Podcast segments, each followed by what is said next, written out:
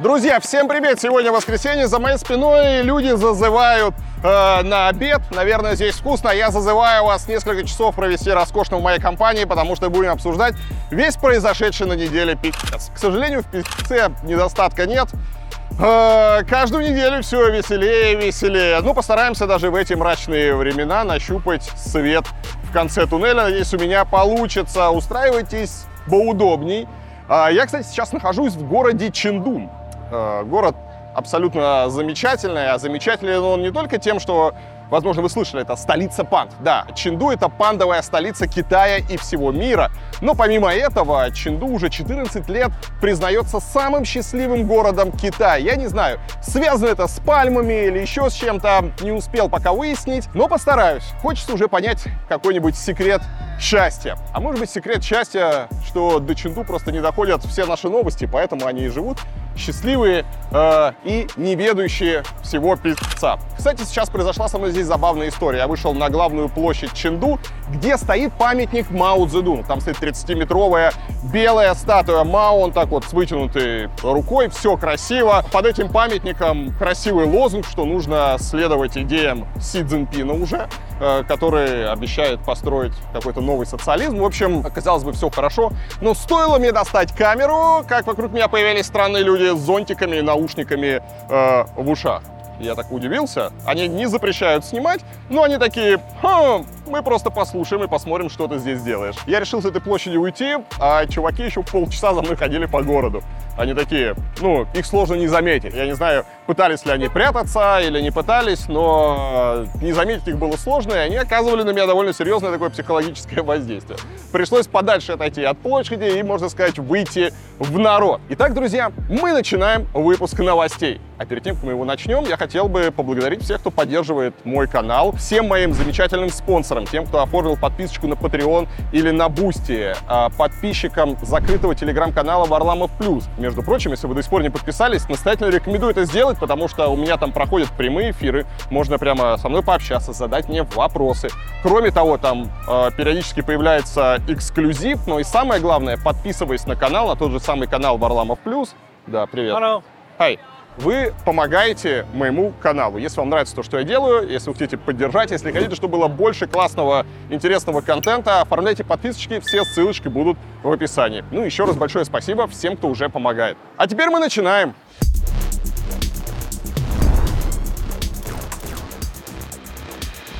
В московском аэропорту Шереметьево появился баннер с рекламой достопримечательности Татарстана. В частности, города Елабуга, где родился и провел детство художник Иван Шишкин и где в годы войны успела пожить поэтесса Марина Цветаева. На билборде написано «Шишкин и Цветаева тут уже были, а ты». Ну, И на первый взгляд ничего особенного, но есть Нюанс. Именно в Елабуге Цветаева покончила с собой 31 августа 1941 года.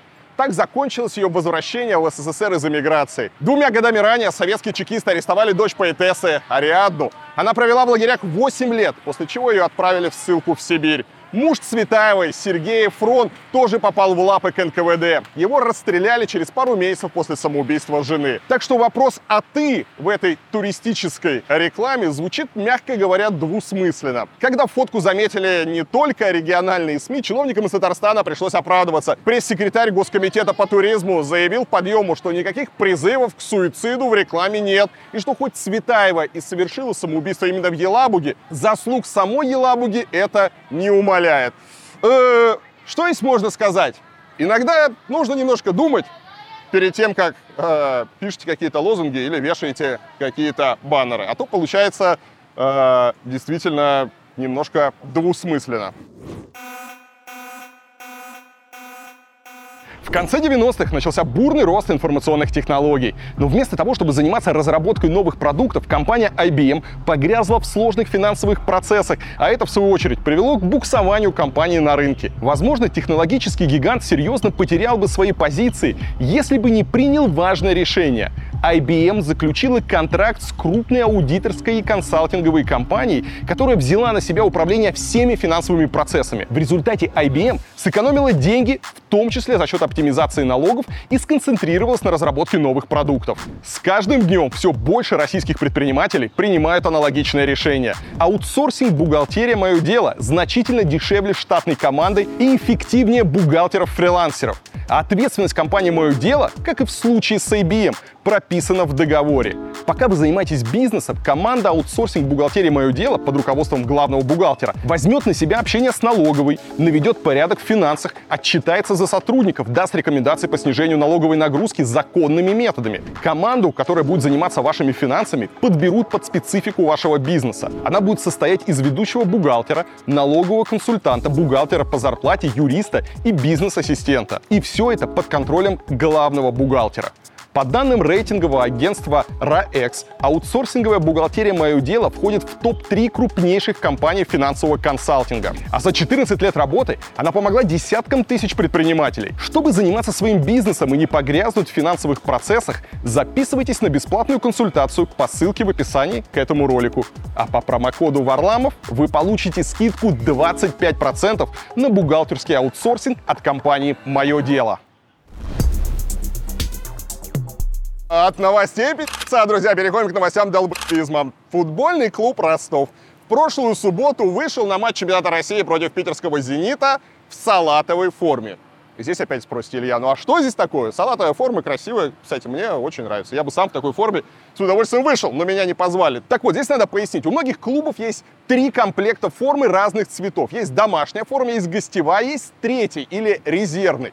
Последний используется очень редко и обычно в тех случаях, когда клубные цвета соперников совпадают и как будто надо выбрать просто контрастную форму, чтобы можно было игроков на поле хорошо различать. И тут не было бы ничего необычного, если бы не основные цвета Ростова — желтый и синий а также то обстоятельство, что о новом комплекте клуб объявил буквально перед самым матчем. Судя по этой реплике, цвет нового комплекта совпадает с цветом вратарских джерси, в которых играют голкиперы Ростова. С чем связан такой выбор для полевых игроков, клуб не объяснил. Возможно, руководство Ростова не хотело огорчать гостей из Петербурга цветами украинского флага. При этом болельщикам клуба никто не запрещал приходить на трибуны Ростов-арены в традиционных сине-желтых цветах. В общем, история загадочная. В наше время уже не поймешь, то ли кто-то решил перебздеть, то ли просто совпадение. Хотя, как говорил классик пропаганды, совпадение не думаю.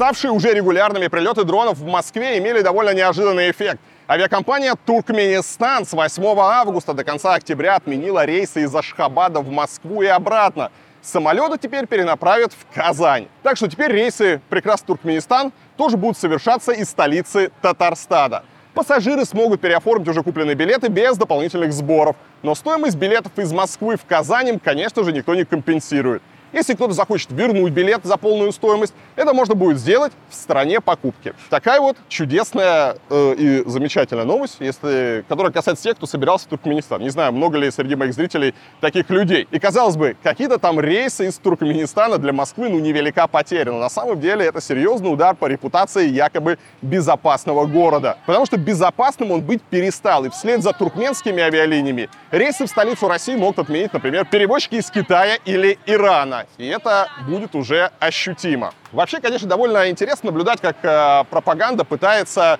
э, вот это вот под ковер быстрее замести все неприятные новости, мол, в Москве ничего не происходит. После первого удара по Москва-Сити федеральные СМИ об этом даже не сообщили. Ну зачем расстраивать москвичей? Москвичи отдыхают. Как же громко вы зазываете людей на обед. Так вот, зачем же расстраивать москвичей? Москвичи отдыхают, гуляют там э, в парке Горького, поедают сахарную вату, катаются на самокатах. Ну, зачем им думать о том, что какие-то дроны э, буквально там раз в несколько дней прилетают. Уже я не помню, когда была неделя без очередной атаки дронов. Москва, естественно, сегодня город небезопасный, и война пришла в Москву. Да, это не та война, которая идет в Украине, да, это э, не те обстрелы, дроны пока, которые до Москвы долетают, они имеют э, довольно малый заряд и не причиняют какого-то серьезного вреда. То есть э, после атаки по тому же Москва-Сити мы там имеем возгорание помещений, повреждение фасадов, э, но каких-то серьезных повреждений для конструкции, насколько я понимаю, там нет, потому что заряд маленький, но никто не знает, опять же, что будет дальше, потому что есть мнение, то, что пишут некоторые военные эксперты, что, возможно, такими вот атаками э, украинцы э, изучают, как работает ПВО э, в Москве и вокруг Москвы, ищут какие-то дыры, и атаки могут стать более результативными. Посмотрим, опять же, как это отразится на жизни Москвы и москвичей. Возможно, москвичи наконец-таки поймут, что что-то происходит, и отсиживаться э, в Москве и делать вид, что войны нет, что война где-то там далеко, уже не получится. Фу, э, как же жарко, друзья. Плюс 42 показывает э, мое приложение погоды, и от этой жары невозможно никуда скрыться. Как здесь э, летом люди живут? Самое главное, как здесь живут в парках и питомниках милые пандочки. Им, наверное, совсем тяжко приходится. Ну ладно, перейдем от милых паночек э, к животным более нам близким. Государственный заповедник Пасвик в Мурманской области потребовал от Норвегии 47 миллионов крон или 418 миллионов рублей за визит 40 северных оленей. Так вот, это какой северный олень, дорогой. Животные якобы паслись на территории России два месяца и нанесли ущерб природе именно на такую сумму. Директор заповедника Наталья Поликарпова заявила агентству Бипорт, что размер штрафа рассчитывался исходя исходя из веса животных. Ущерб оценивался по формуле с учетом количества дней пребывания оленей на территории заповедника и количество голов, умноженное на килограмм мяса в туше оленя. В среднем это 150 килограмм мяса от одного оленя и умноженное на стоимость килограмма мяса по средней цене в Норвегии. А поскольку олени зашли на территорию российского заповедника, его руководство не забыло умножить сумму претензий на повышающий коэффициент. Норвежский Минсельхоз пока не решил, будет ли оплачивать штраф. Главная претензия заповедника к оленям в том, что те не дикие, а домашние, а таким животным пастись на охраняемой территории нельзя. Они съели и вытоптали много растительности, что может привести к эрозии почв. Поликарпов утверждает, что восстановление экосистемы может занять годы. На самом деле там одна охраняемая зона на три страны, Россию, Норвегию и Финляндию. И неизвестно, контролируют ли финны и норвежцы присутствие домашних северных оленей на своих участках. Но что-то мне подсказывает, что скандинавы прекрасно знают, как заботиться о природе. По крайней мере, они не гадят в лесу, как это иногда бывает в Мурманской области. Норвегия не раз тратила собственные деньги на решение экологических проблем в соседнем регионе. Как напоминает издание Barents Observer, на ликвидацию ядерной свалки в губе Андреева страна только в 2017 году выделила примерно 30 миллионов евро, больше 3 миллиардов рублей по нынешнему курсу. Еще 24 миллиона крон, это 218 миллионов рублей, норвежские власти предоставили для повышения безопасности кораблей, перевозящих радиоактивные отходы из губы Западная лица в Мурманск. 29 миллионов крон, это 264 миллиона рублей, ушло на утилизацию ядерных отходов, находившихся на российском судне Лепсе. То есть Норвегия спасает себя и Россию от ядерных подарков совка, пока мы даже в собственных лесах убраться не можем и параллельно пытаемся стрясти бабла за визит норвежских оленей. Кстати, за неделю курс рубля успел рухнуть, и теперь сумма штрафа в переводе с крон составляет не 418, а 428 миллионов рублей. В общем, отличный способ для Мурманской области запастись валютой. Губернатору и другим чиновникам будет на что поехать в отпуск в дружественный Иран. Если, конечно, самолет долетит. Ну а ситуация с самолетами с каждым месяцем все интереснее. Из бюллетеня, который Аэрофлот направил своим пилотам 31 июля, следует, что 9 самолетов авиакомпании летают с деактивированными тормозами. Все они иностранного производства, в том числе сразу 5 Боингов 3 семерки. Как отмечает телеграм-канал «Авиаторщина», летать с таким дефектом самолет может не более 10 суток. Причем это прописано в правилах самого Аэрофлота. Кроме того, на аэробусах разрешается деактивировать только один тормоз из 4 или 8, а на Боинге 777 2 из 12. Авиакомпании деактивируют реагируют тормоза, когда они сильно изношены. Вероятно, у Аэрофлота сейчас сложности замены тормозов на иностранных самолетах.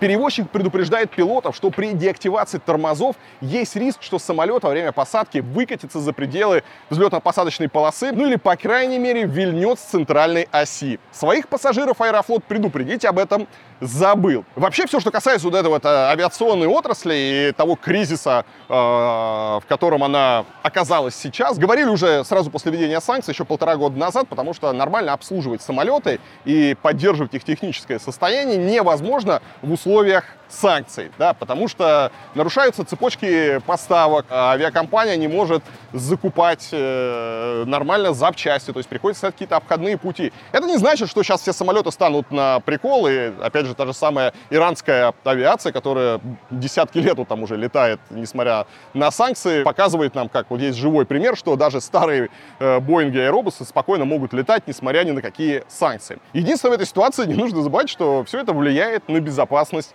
полетов. Я не говорю, что теперь не надо летать на самолетах, не надо пользоваться аэрофлотом, не надо пользоваться российскими там авиакомпаниями. Я сомневаюсь, если честно, да, что самолет будет летать с каким-то прямо серьезным или критичным дефектом, но мелкие дефекты, они будут накапливаться, да, то есть э, те моменты, которые можно отложить, пропустить, как-то замазать, отключить какие-то датчики, все это будет происходить, потому что другого варианта сегодня, насколько я понимаю, для Аэрофлота выполнять полеты нет. Полеты будут становиться менее э, комфортными, менее безопасными, самолеты будут чаще ломаться, и хочется верить, да, что все эти поломки, они будут происходить э, исключительно на земле, без жертв, и максимум, чем это будет грозить пассажирам, это отменой рейсов, э, э, задержками, какими-то другими техническими историями. Вот, э, не хотелось бы из-за всего этого пи***ца наблюдать какие-то реальные авиакатастрофы. Надеюсь, в Аэрофлоте ответственно подходят к безопасности. А, конечно, грустно все это смотреть. Я помню, Аэрофлот еще недавно э, по праву считался, до войны по праву считался одной из лучших авиакомпаний э, Европы. У них были новые самолеты, у них было замечательное обслуживание. Ну, Понятно, что там были проблемы, все их знают, да, но тем не менее Аэрофлот был ну, неплохой авиакомпанией. Я всегда, когда летал, выбирал Аэрофлот, э, если была возможность, да, если они летели на том или ином направлении. Мне Аэрофлот нравился больше, чем китайцы, больше, чем американские авиакомпании. Американская компания вообще пиздец. Больше, чем некоторые европейские. И Аэрофлот неплохо так развивался. Прямо перед ковидом они в Тулузе получили свой первый аэробус А350. Это был первый А350 у российских авиакомпаний. Очень хороший там был бизнес-класс, и эконом был. Ну, красивый, красивый самолет. И все там было замечательно. И по плану, там, по контракту они должны были получить 10 самолетов А350. И Аэрофлот планировал сделать Москву таким международным хабом, чтобы люди летали через Москву в Азию, из Европы э, через Москву летали в Азию, ну и наоборот. Из Азии через Москву летали в Европу. Там было много планов. А теперь ничего этого нет. Теперь все это не просто какая-то отложенная история, это история, которая навряд ли, наверное, при нашей жизни воплотится в жизнь. То есть это несбывшиеся мечты, перевернутая страница, абсолютно закрытая тема, потому что сегодня война, и никто даже не думает о том, какой могла бы быть Россия. история с Аэрофлотом — это история как раз про упущенные возможности, а, про то, а, сколько вообще в разных, это же во всех областях происходит эта деградация, сколько мы потеряли, сколько мы потеряли времени, и еще конца и края этому не видно. То есть э, дальше деградация будет продолжаться. Очень грустно, очень грустно, что сегодня мы читаем подобные новости про Аэрофлот. Но, по крайней мере, у российского автопрома все прекрасно, потому что в светлое высокотехнологичное будущее его ведет лично Владимир Путин. Он сказал, что отныне все российские чиновники должны ездить на отечественных автомобилях. Где-то я уже это слышал. Министерство, ведомство, управление делами э, обратилось с просьбой закупки продолжить и сделать упор на по сути, на автомобили иностранного производства, продолжить такую практику. Значит, э, я сказал, что это э, должно быть абсолютно исключено, и все чиновники страны должны ездить на отечественных автомобилях. Э, где-то будет, будет поскромнее, чем раньше, ничего страшного, наоборот, даже хорошо. Все это чиновничество наше замечательное, но должно понимать, что нужно стремиться к развитию отечественных брендов, отечественных автомобилей, другой отечественной продукции. И э, повышение качества жизни должно быть направлена прежде всего на это. Идея, конечно, блестящая, но есть небольшая проблема. У России как-то маловато осталось машин собственной разработки. Две Нивы, два УАЗика, Веста, Гранта, ну и Аурус, для которых теперь тоже неизвестно, какие используют детали. Правительство сейчас активно пиарит модель Лада Аура, но по сути это просто уродливо удлиненная Веста. А, видимо, она и станет основным транспортным средством российских чиновников, если только их не пересадят на китайские москвичи и Лады X-Cross. Даже РИА Новости пишет, что российскому автопрому не хватает мощностей, чтобы произвести достаточное количество машин для госслужащих. И здесь, когда ты читаешь эти новости, да, что здесь можно выдыхать. Я даже себе представляю, как это было. Путин вызывает себе чиновников и говорит, так, ну что, мы все там подняли, автопром, все хорошо. Тебе говорят, да, Владимир Владимирович, просто э, встали с колен, идем вперед, наращиваем мощности, то есть производим машины, есть такие, есть такие представительского класса, такого класса, сигого класса. В общем, вообще все замечательно. Путин так думает, ну, раз вы все подняли, теперь и пересаживайтесь на эти машины. Они такие, ебать. Ну, на самом деле не подняли, на самом деле производить мы эти машины столько не можем. А дальше они начнут просто делать все, чтобы, не дай бог, российская промышленность не начала выпускать какие-то нормальные машины в нужных количествах, чтобы на них не пришлось пересаживать. Как говорится, не рой другому яму, сам в нее свалишься. Но мне кажется, во всей этой ситуации на помощь придут как раз наши родненькие китайские братушки. Как мы знаем, тот же самый «Москвич» — это просто китайские автомобили, на которых меняют шильдик. Никакой сборки на заводе «Москвич» нет. Просто купленная в Китае машина, э, у которой договорились поменять шильдик. Машина, приехав в Россию, становится в два раза дороже.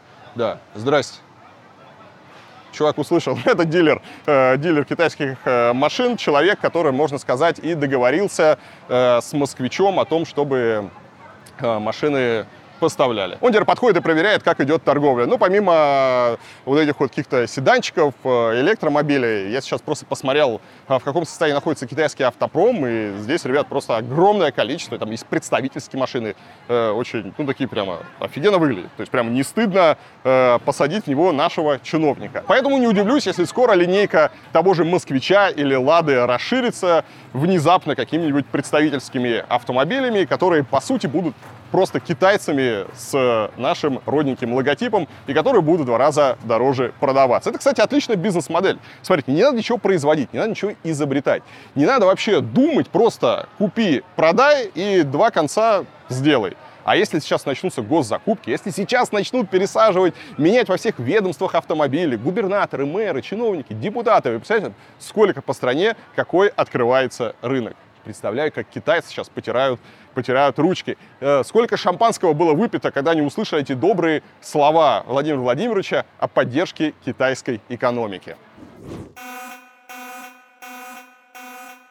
Друзья, надеюсь, вы все помните, что в светлое будущее с дивана не попасть. В светлое будущее можно только прибежать. Но я хорошо помню себя, как я долго пытался начать бегать. Поэтому понимаю, что у вас, возможно, просто не хватает мотивации, ну или компании для бега и я решил помочь вам убить сразу двух зайцев. Встречайте, мотивирующий вязаный Варламов. Надеюсь, вы тоже сейчас где-то бежите, а не лежите на диване, потому что бежать это лучше, чем лежать.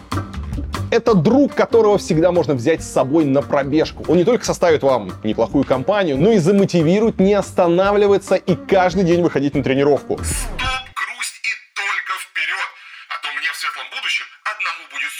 Мотивирующий Варламов поддержит не только бегунов. Накричал начальник, подвел коллега, не знаю, отказала девушка, нахамил парень. Не отчаивайтесь, включайте Варламова.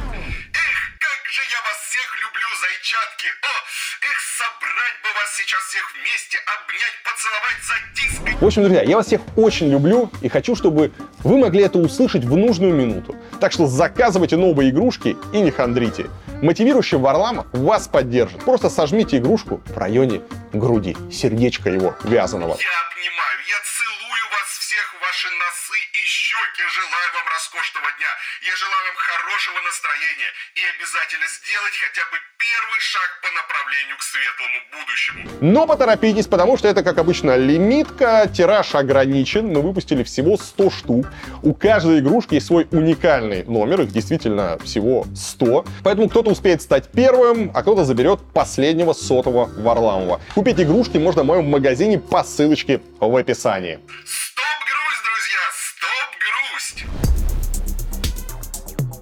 Панда! Панда здесь. Панда штурмует небоскреб. Панду мы видим в логотипе какого-то местного кафе. Панд мы видим даже в логотипе KFC, если это, конечно, настоящий KFC.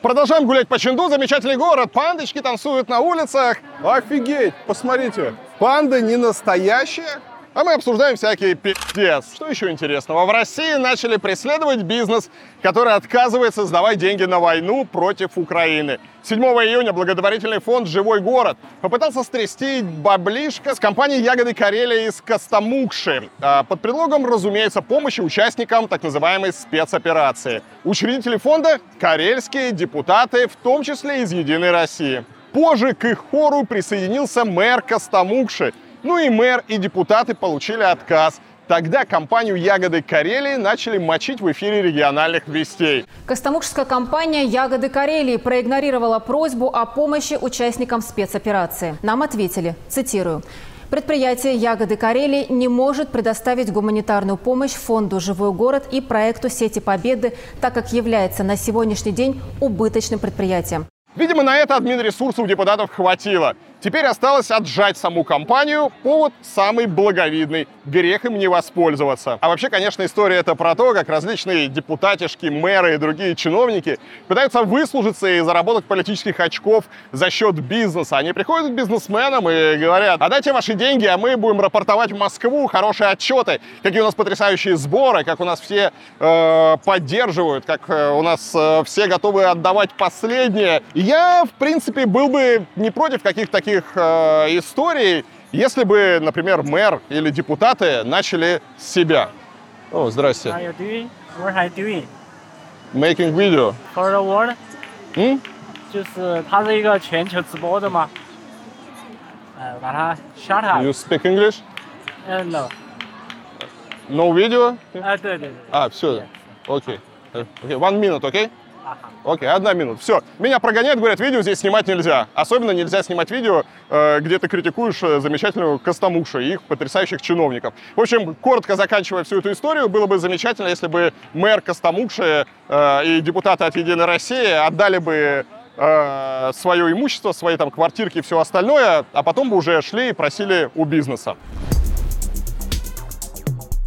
Согласитесь, друзья, я нашел роскошное место для обсуждения всякого пи***ца. Надеюсь, меня не попрут отсюда охранники. В Архангельской области рухнула деревянная церковь Василия Блаженного. В следующем году ей должно было исполниться 200 лет. Васильевская церковь в селе Чук-Черьма еще с советских времен была памятником архитектуры федерального значения. Когда-то она составляла единый комплекс с другими деревянными строениями погоста. Но долгие десятилетия, как это часто бывает, церковью никто не занимался. Она продолжала ветшать и в итоге развалилась. Памятник федерального значения. Федеральное значение это значит всем на этот памятник. Местный пенсионер-депутат говорит, что 2016 года много раз обращался в правительство Архангельской области, в Министерство культуры, в РПЦ и в партию «Единая Россия» с просьбами реставрировать церковь. В итоге дело так и не сдвинулось с мертвой точки. Кто-то может сказать, что у нищей Архангельской области просто нет денег на такие мелочи, как сохранение культурного наследия России. Но, как мы знаем, на войну, а точнее на шефскую помощь э, Мелитополю, деньги почему-то нашлись. Причем сразу 800 миллионов. Да, область отправила в Мелитополь 800 миллионов. Вот. А на восстановление своего культурного наследия денег нет. Обратите, кстати, внимание, что РПЦ такие церкви тоже совершенно не интересуют. РПЦ гораздо интереснее херчить в Москве э, различный новострой по программе 200 храмов, чем спасать какие-то настоящие подлинные памятники архитектуры, памятники православия, жемчужины там, российского севера и так далее. У меня, если честно, в голове не укладывается, да, как, как вообще может существовать вот это вот лицемерие, да, сколько у нас есть пи***жа на федеральных каналах от чиновников и так далее по поводу э, традиционных ценностей, э, по поводу нашей культуры многовековой, нашей истории, какая у нас тут великая страна. Вот посмотрите на этот загнивший Запад, они не чтят предков, они не чтят свою историю, культуру, а у нас мы все такие высокодуховные, мы все такие просто замечательные, и русский мир просто прекрасный, почему только весь мир нас шугается, непонятно. У нас настолько все хорошо, что мы решили этот русский мир расплескать по соседним странам. У нас э, сейчас война в Украине, э, мы сейчас занимаемся просто какими-то просто дикими вещами, а на то, чтобы навести порядок у себя во дворе, нет просто денег. Нет денег, нет времени. Это никому не интересно, понимаете? Это не интересно губернатору. Губернатор будет лучше, э, я не знаю, отлавливать людей э, на улице, перевыполнять план по мобилизации, чтобы отправить их на фронт и щипать бизнес, брать какие-то деньги, чтобы получить себе какие-то дополнительные политические очки. Это не интересно Министерству культуры, потому что Министерство культуры лучше снимет какие-нибудь очередные пропагандистские фильмы, чтобы засрать людям мозги. Вот. Э, у всех есть свои очень важные занятия. На то, что действительно важно, да, на э, действительно нашу историю, на нашу культуру, всем пофиг. И если где-то находятся какие-то волонтеры, какие-то неравнодушные люди активисты, удается спасти. А если нет, то и пофиг, потому что все заняты другим. Все бьют себя в грудь, что они русские, все э, заняты рисованием букв Z там, и выслуживанием перед начальством. Вот. А в это время разрушаются, гниют э, церкви, разрушаются дома, херится наша настоящая подлинная история. Ну, никому до этого, к сожалению, не дело. Это не покажут вам по федеральным каналам. Очень все это грустно. А, кстати, вот это вот стрекотание, которое вы слышите, это э, цикады. Здесь очень много цикад, и они невероятно шумят. Ну и, кстати, о православии. Директор радио «Радонеж» Евгений Никифоров предложил бороться с украинцами ветхозаветными методами. Понимаете, на Украине болезнь так запущена, что уже никакими уговорами, переговорами, ничем там ничего это излечить невозможно. Там возможно только хирургия. Поэтому ответом на вот, этот, э, на эти выступления нацистов может быть одни – солнцепек – он мечтает выжигать украинцев и резать им глотки. Цитата это была. Как я понял, все это будет делаться во имя русской православной веры. Это нужно выжигать. Совершенно так. Мне скажут, ой, это не христианский, подхристианский, вполне. Просто этика для этих людей, они же себя позиционируют как язычники. Простите меня, и получите как язычники. Поэтому для вас не новозаветная этика, а ветхозаветная. Или пророка, который лично взял и перерезал глотки текстам э, служителям Валаама. И с этими также нужно уничтожать без всякого сомнения. Только ветхозаветная этика, э, и они только это, этот язык только они и понимают. На что так обиделся Евгений Никифоров? На то, что украинские власти изгнали из Киева Печерской лавры команду пророссийской пропаганды во главе с печально известным Пашей Мерседесом. Ну и в целом объединение церкви в Украине получение автокефалии от э, константинопольского патриарха подорвали деструктивное влияние РПЦ в стране. Московского патриарха ну, в буквальном смысле отлучили от паствы. Ну и поскольку возможность проповедовать э, исчезла, то, видимо, остается только мечтать о массовых убийствах украинцев. Кстати, апелляция директора радио «Радонеж» к Ветхому Завету – это такие двойные стандарты. Он почему-то думает, что ветхозаветный бог действует э, как-то избирательно. Типа украинцев э, за какой-то набор грехов он будет карать, а русских будет гладить по головке. На самом деле в Ветхом Завете полагалась смертная казнь вообще за все подряд. Например, за супружескую измену, убийство детей и колдовство. Интересно, готов ли Никифоров пожертвовать жизнями миллионов россиян, чтобы отменить православную церковь в Украине. Замечательные у нас попы, замечательные у нас э, верующие, мысли у них такие э, интересные. После этого перестаешь удивляться, почему русской православной церкви не везде рады. Еще одна интересная новость на этой неделе случилась. Командующий ВДВ России генерал-полковник Михаил Теплицкий проговорился о количестве раненых десантников. Видео с ним опубликовал телеканал Минобороны «Звезда», но позже ролик был удален, но его успел запостить себя, например, пропагандист Соловьев. По словам Теплицкого, 5000 раненых десантников вернулись на фронт после лечения, а 3000 вообще отказались покинуть передовую. Горжусь тем, что 43 военнослужащих воздушно-десантных войск за полтора года специальной военной операции стали героями России. 30 тысяч награждены государственными наградами. Но больше всего тем, что более 5 тысяч получивших ранения десантников после лечения вернулись на фронт. А свыше трех с половиной тысяч наших раненых вообще отказались покинуть передовую – Таким образом, в войне с Украиной были ранены как минимум 8 тысяч военнослужащих ВДВ. А при этом ранены легко, то есть они после своего ранения смогли так или иначе продолжить службу. Сколько среди десантников безвозвратных потерь по-прежнему неизвестно. Но, вероятно, оно тоже измеряется тысячами. И это только один род войск. И по таким косвенным признакам мы можем э, понимать масштаб этой катастрофы, которую в России до сих пор стыдливо называют специальной военной операцией. Еще одна потрясающая новость этой недели. Госдума готовится ввести уголовку за уклонение от мобилизации. Автор этих поправок уже известный вам генерал-депутат Картополов, который совсем недавно призвал коллег готовиться к большой войне. Поправки в закон о мобилизационной подготовке и мобилизации, они очень чувствительны. Этот закон написан под большую войну, под общую мобилизацию.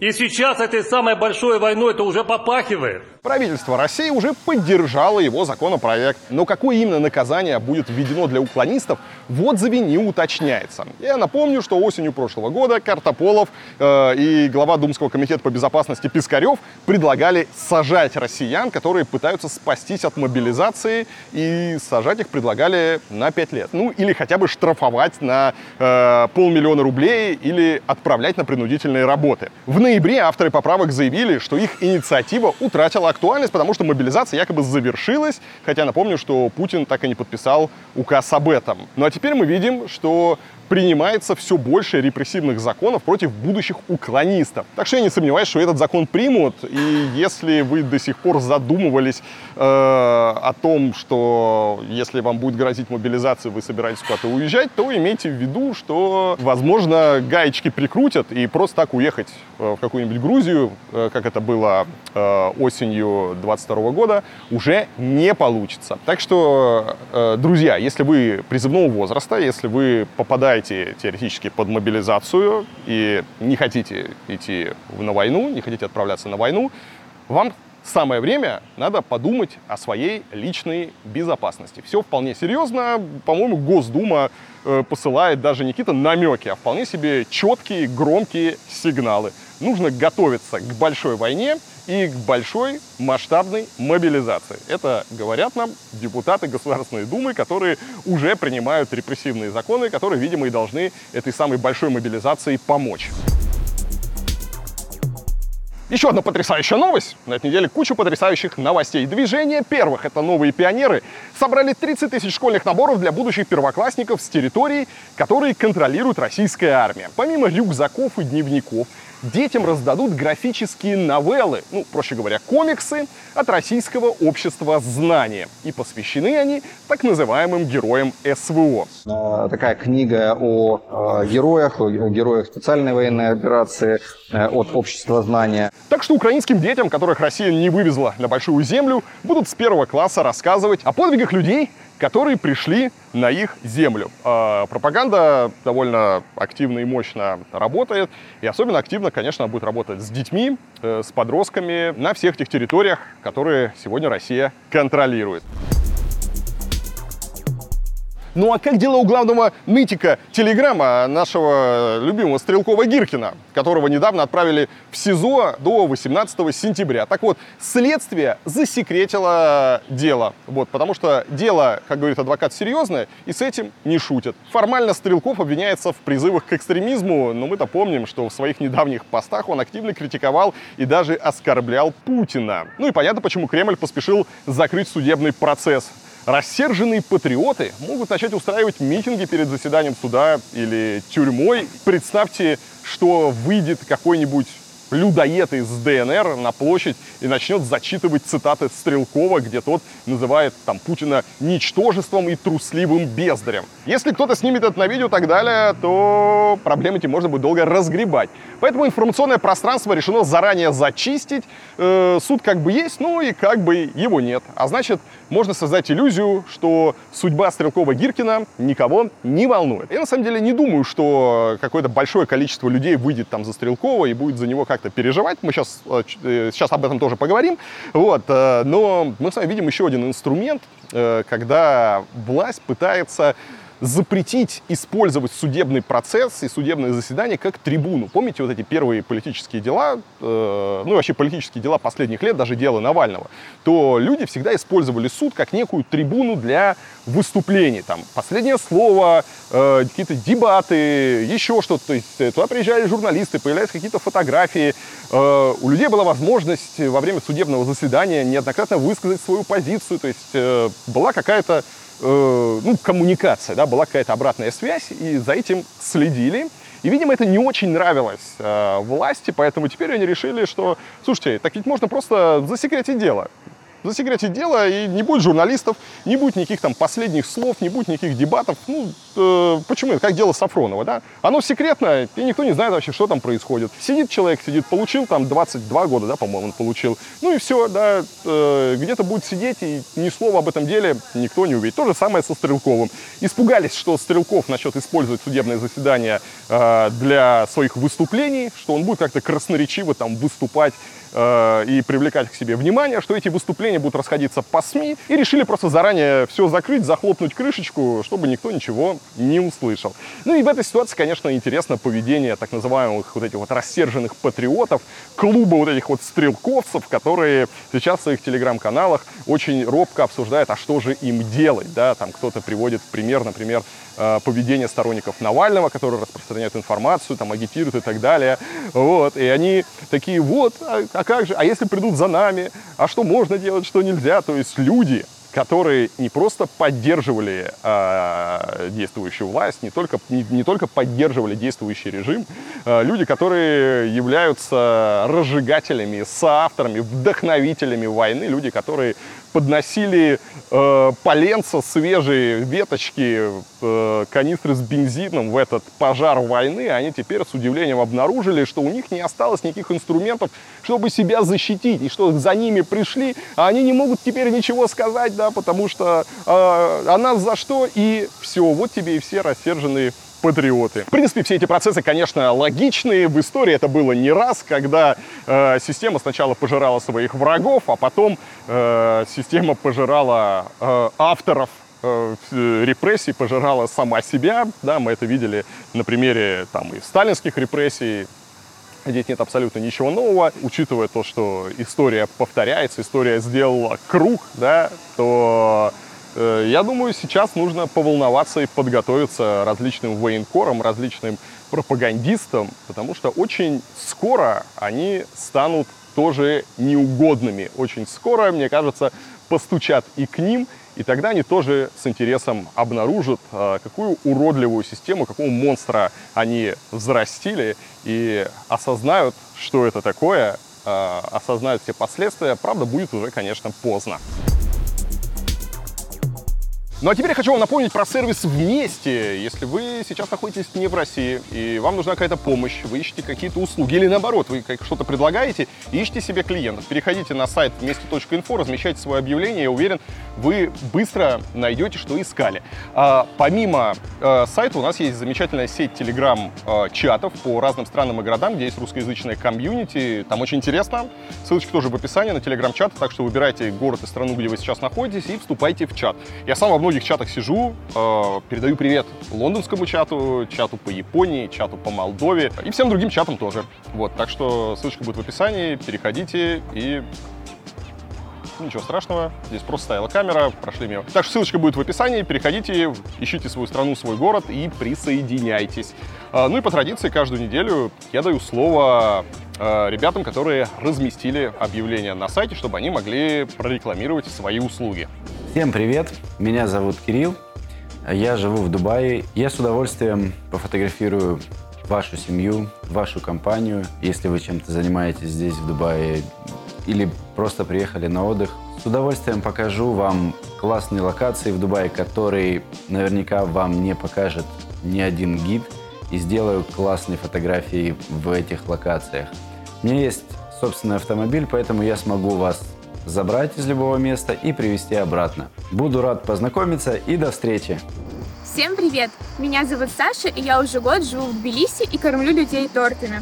Если вы хотите заказать оригинальный тортик в подарок своим друзьям, либо порадовать себя чем-то вкусненьким, скорее ищите мою анкету на сайте вместе. Всем привет! Меня зовут Аня Рекина. Я арт-директор и основатель агентства графического дизайна Рекина Дизайн и нахожусь я в Астане. Мы создаем уникальные логотипы, которые станут лицом вашего бренда. Разрабатываем яркие фирменные стили, которые пропитаны вашими ценностями и позиционированием. Создаем упаковки, мимо которых не сможет пройти ни один покупатель. А также помогаем с дизайном сайтов, полиграфией, многостраничными изданиями и многим другим. Ищите нас на сайте вместе пятницу Алексея Навального приговорили к 19 годам колонии особого режима по делу об экстремизме. Судил политика Мосгорсуд на выезде. Судья Андрей Суворов специально прибыл в исправительную колонию номер 6 во Владимирской области, чтобы вынести приговор. Вместе с Навальным судили бывшего техдиректора YouTube-канала «Навальный Live» Даниэля Холодного. Его приговорили к 8 годам колонии общего режима. За что судили Навального? Формально в уголовном деле 6 эпизодов. Его обвиняли в создании экстремистского сообщества, финансировании экстремизма и призывах к нему, в реабилитации нацизма, в создании НКО, посягающей на права граждан, а также в вовлечении несовершеннолетних в опасные действия. Даниэля Холодного обвинили по двум статьям об участии в экстремистской деятельности и о ее финансировании. Понятно, что на самом деле Навального, как и всех его соратников, которых удалось силовикам схватить и посадить, судили за борьбу с Путиным, за борьбу с действующей властью и ближайшим окружением этой самой власти. Сами навальнисты говорят, что их лидер получил такой дикий срок за призывы выступать против преступной войны и бандитской власти, которая захватила Россию. Алексей Навальный прокомментировал свой приговор так – 19 лет колонии особого режима. Я отлично понимаю, что, как и многие политзаключенные, сижу пожизненный срок. Цифра приговора не для меня, она для вас. Вас, а не меня, хотят испугать и лишить воли к сопротивлению. Вас вынуждают сдать без боя свою Россию банде предателей, воров и негодяев, захвативших власть. Путин не должен достичь своей цели. Не теряйте воли к сопротивлению. Дело против Навального рассматривалось в закрытом режиме. В зал заседаний не пустили не только слушателей, но и журналистов и даже родителей политика. Перед оглашением приговора соратники Навального опубликовали расследование, в котором рассказали, как сотрудник ФСБ Денис Хворов перед заседанием по экстремистскому делу звонил судье Андрею Суворову. Первый звонок судье совершенно случайно совпал с тем обстоятельством, что судья перевел процесс в закрытый режим. Как утверждается в расследовании, Хворов работает во втором отделе ФСБ по защите конституционного строя. И тут стоит сказать несколько слов о том, что такое особый режим, которому приговорили Навального. Это самый жесткий из всех режимов в российских тюрьмах. Его назначают самым опасным преступником, маньяком, серийным убийцем, особо опасным рецидивистом и никогда не дают за ненасильственные преступления. При таком режиме заключенному, ну, если так решит начальник колонии, могут запретить общаться с сокамерниками. Сидеть он будет при постоянно включенном свете. Посылки и передачи будут разрешены только раз в год. А длительные свидания не каждые три месяца, как в колониях строгого и общего режима, а тоже раз в год. Однако Навальный так уже почти три года сидит в ужасных условиях, которые вряд ли лучше особого режима. Его постоянно держат в ШИЗО, не дают свиданий с родственниками и доводят запретом на общение с другими людьми в колонии. Правда, пока никто не знает, какие условия для Навального создадут в колонии, куда его переведут. Да и сколько времени Навальный проведет в тюрьме, тоже никто не знает. Понятно, что Навальный будет сидеть до конца власти Путина, до того момента, как не сменится режим. Еще вопрос, а как и на кого он сменится. Понятно, что приговор Навальному это беспредел. Понятно, что Навальный должен быть освобожден, э, что то, что с ним происходит, это ужасно несправедливо, но э, сейчас такое время, что любые слова можно говорить, они все уже были много раз сказаны, э, никто их не услышит, и остается только ждать, и ждать каких-то изменений и пожелать Алексею выстоять, перенести все эти испытания. Самое главное в этих ужасных условиях сохранить здоровье и желаю, конечно, Навальному скорейшего освобождения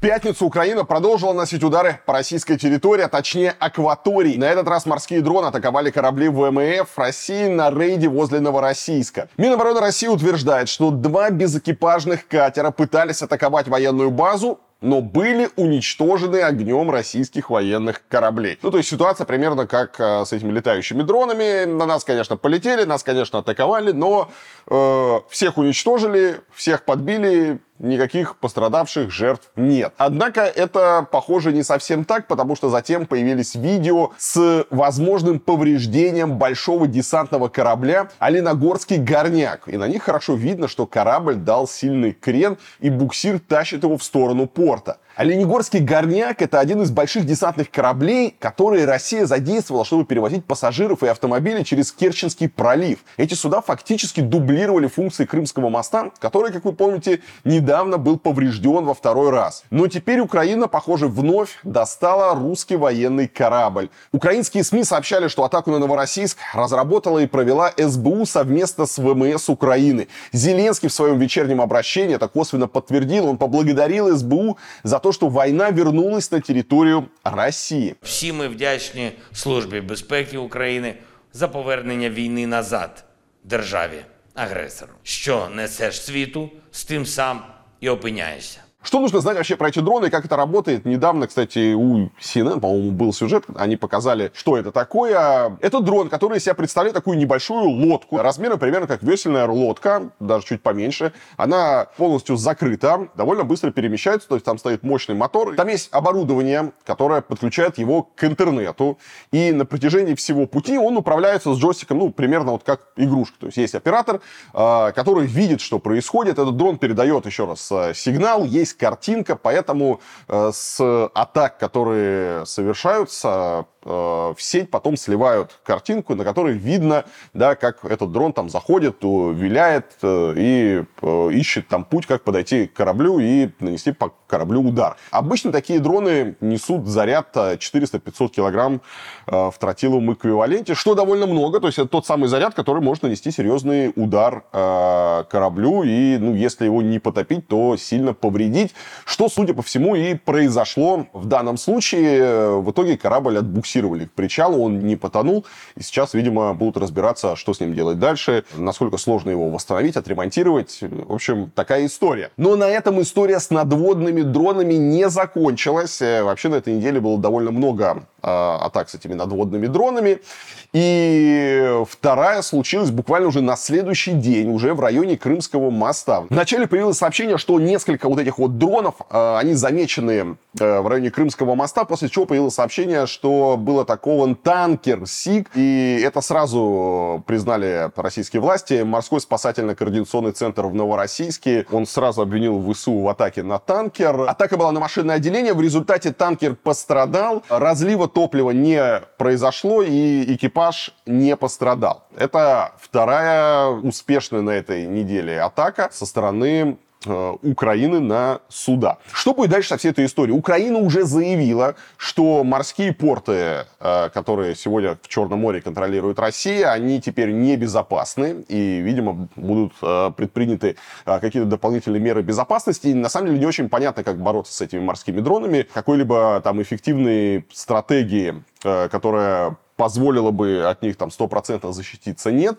В основном, если, опять же, вы посмотрите там различные видео, их просто сбивают, э, ну, из-за того, что скорость его не такая большая, то есть это не ракета, э, все равно по воде он идет э, с какой-то понятной скоростью, то его из различных там орудий, установленных на корабле, там чуть ли не стрелкового оружия, его расстреливают до того, как он доходит до корабля. Есть еще всякие различные истории там с установкой сеток, установкой вокруг там кораблей каких-то преград, закрытие портов, но все это сложно и непонятно, непонятно, какую тактику сейчас выберет Россия. Но в любом случае видно, что Украина научилась этими дронами управлять э, и наносить эффективные удары. А посмотрим, как дальше будет развиваться ситуация и как это отразится э, на судоходстве со стороны России, на э, все вот эти вот военные корабли. Потому что, еще раз, да, э, этот надводный дрон, он стоит ну, не так много, да, по военным меркам вообще ничто, то есть такой вот расходник, а ущерб он может нанести, как мы видим, достаточно серьезно, если не потопить корабль полностью, то на какое-то время вывести его из строя.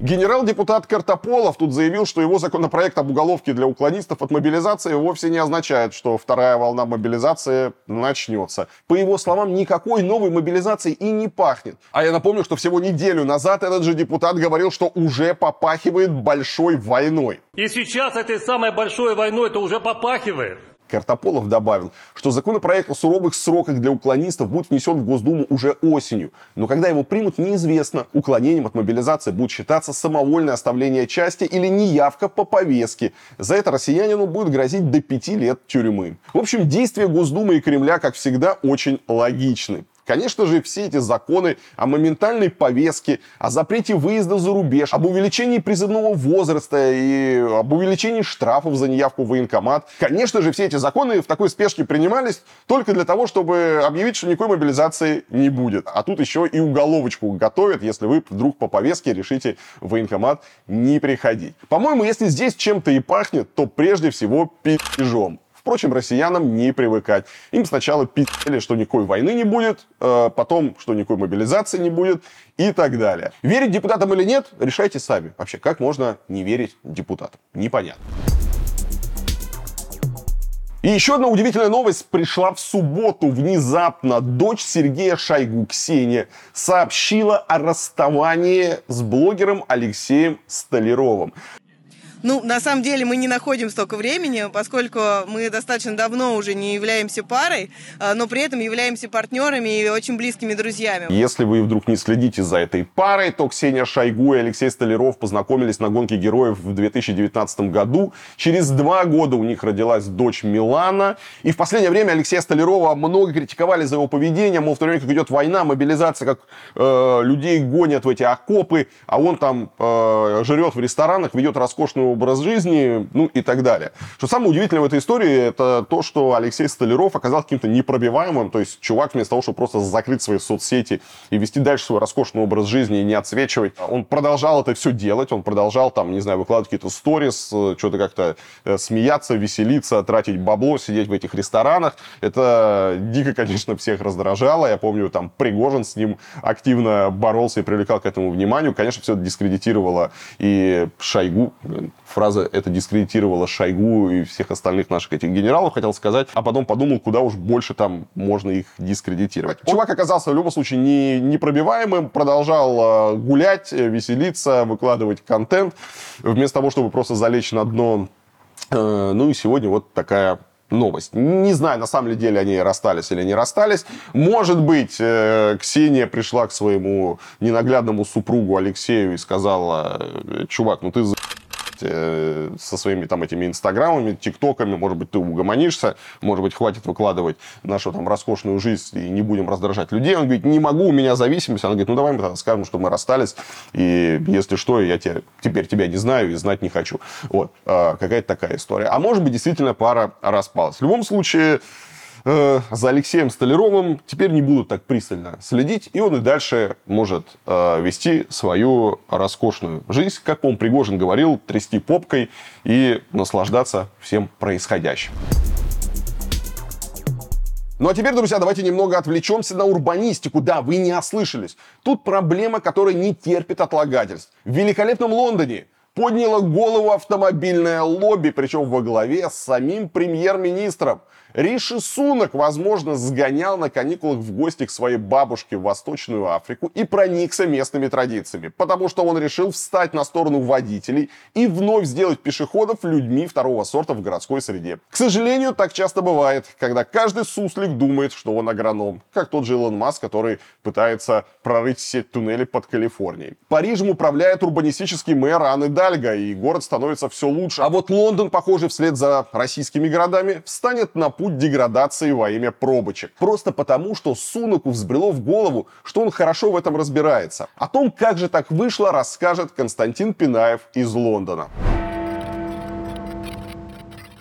Илья, все-все-все, снова привет. У меня для вас очередная порция новостей нашего королевства. До выборов в Британии осталось больше года, и у нас потихонечку намечаются новые линии политического фронта. На этой неделе премьер-министр Британии Риши Сунак решил открыть новую банку с червями и выступить в качестве защитника всех водителей. Защитить бедных автолюбителей предполагается от пешеходов, велосипедистов, местных властей, которые пытаются заставить водителей водителей пользоваться ну, либо ножками, либо общественным транспортом. Риша намекнул, что готов, мол, вернуть богом данные британцам права на быструю езду, на стояние в пробках, на развитие парковок, ну и на загрязнение воздуха. Это само собой понятно. В частности, Риши заказал пересмотреть возможные местные попытки замедления трафика, ограничение скорости до 20 миль в час и поворчал в очередной раз на тему расширения ультранизких выхлопов,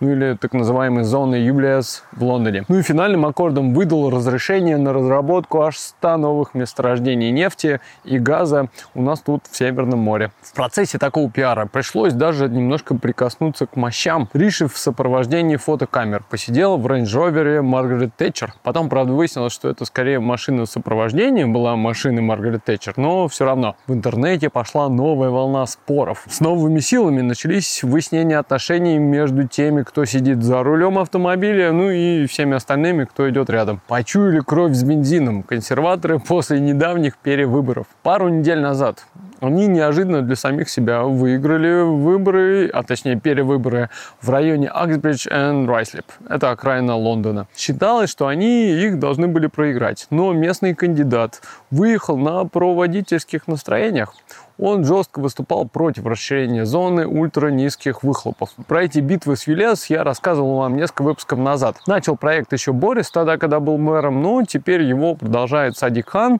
который нынешний мэр и лейборист. Владельцам самых грязных автомобилей придется ну либо платить 12,5 фунтов в день дополнительные, да, либо пересаживаться на автомобиль почище.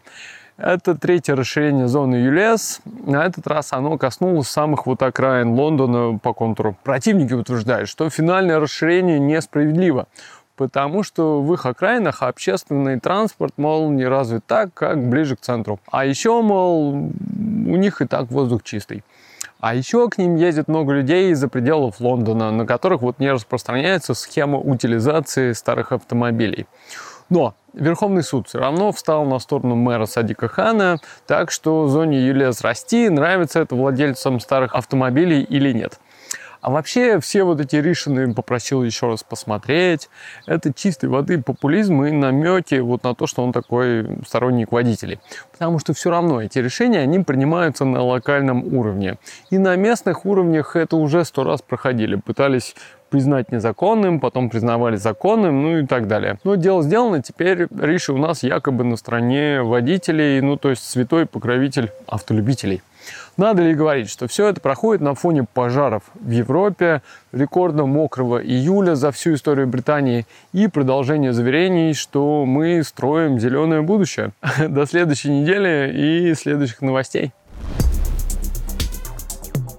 Мордовия стала первым регионом России, где приняли закон, запрещающий склонять женщин к абортам. Склонением к прерыванию беременности будут теперь считать уговоры, предложения, подкуп, обман, требования, ну и аналогичные действия в адрес женщины, ее родственников или отца ребенка. Рассказы врачей о наличии медицинских показаний к аборту склонением считаться не будут. Из-за нарушения закона предусмотрен штраф от 5 до 200 тысяч рублей. Сначала в Мордовии собирались ввести штрафы из-за пропаганду абортов, например, за утверждение, что аборт это социальная норма. Но в итоге мордовские депутаты исключили этот пункт, потому что такой документ может принять только Госдума. Один из авторов закона, член Общественной палаты Мордовии и руководитель фонда «Женщины за жизнь» Наталья Московитина. Она вела на православном телеканале «Спас» передачу с критикой прерывания беременности. На сессии парламента Мордовии она заявила, что аборт – это узаконенное детоубийство. Именно Россия является флагманом традиционных семейных ценностей, духовных ценностей, защиты семьи и детства. Впервые в истории нашей страны с 1920 года Россия обратила внимание на жизнь человека с момента зачатия. Именно Россия открыла эту коробку Пандоры в 1920 году, когда декретом Ленина аборты были узаконены. При этом любой нормальный человек понимает, что аборт это узаконенное детоубийство и прерывание женщины собственного ребенка. И нравственная оценка любого человека этого деяния есть только отрицательная. Мы понимаем, что у каждого человека есть свободный выбор, и мы не можем повлиять на этот выбор, но мы можем окружить эту женщину заботой и вниманием. И в данном случае наша республика является передовой. Никто по всей территории нашей страны на данный момент не сделал столько, сколько наша республика. Мы переобучили врачей в республике Мордовия.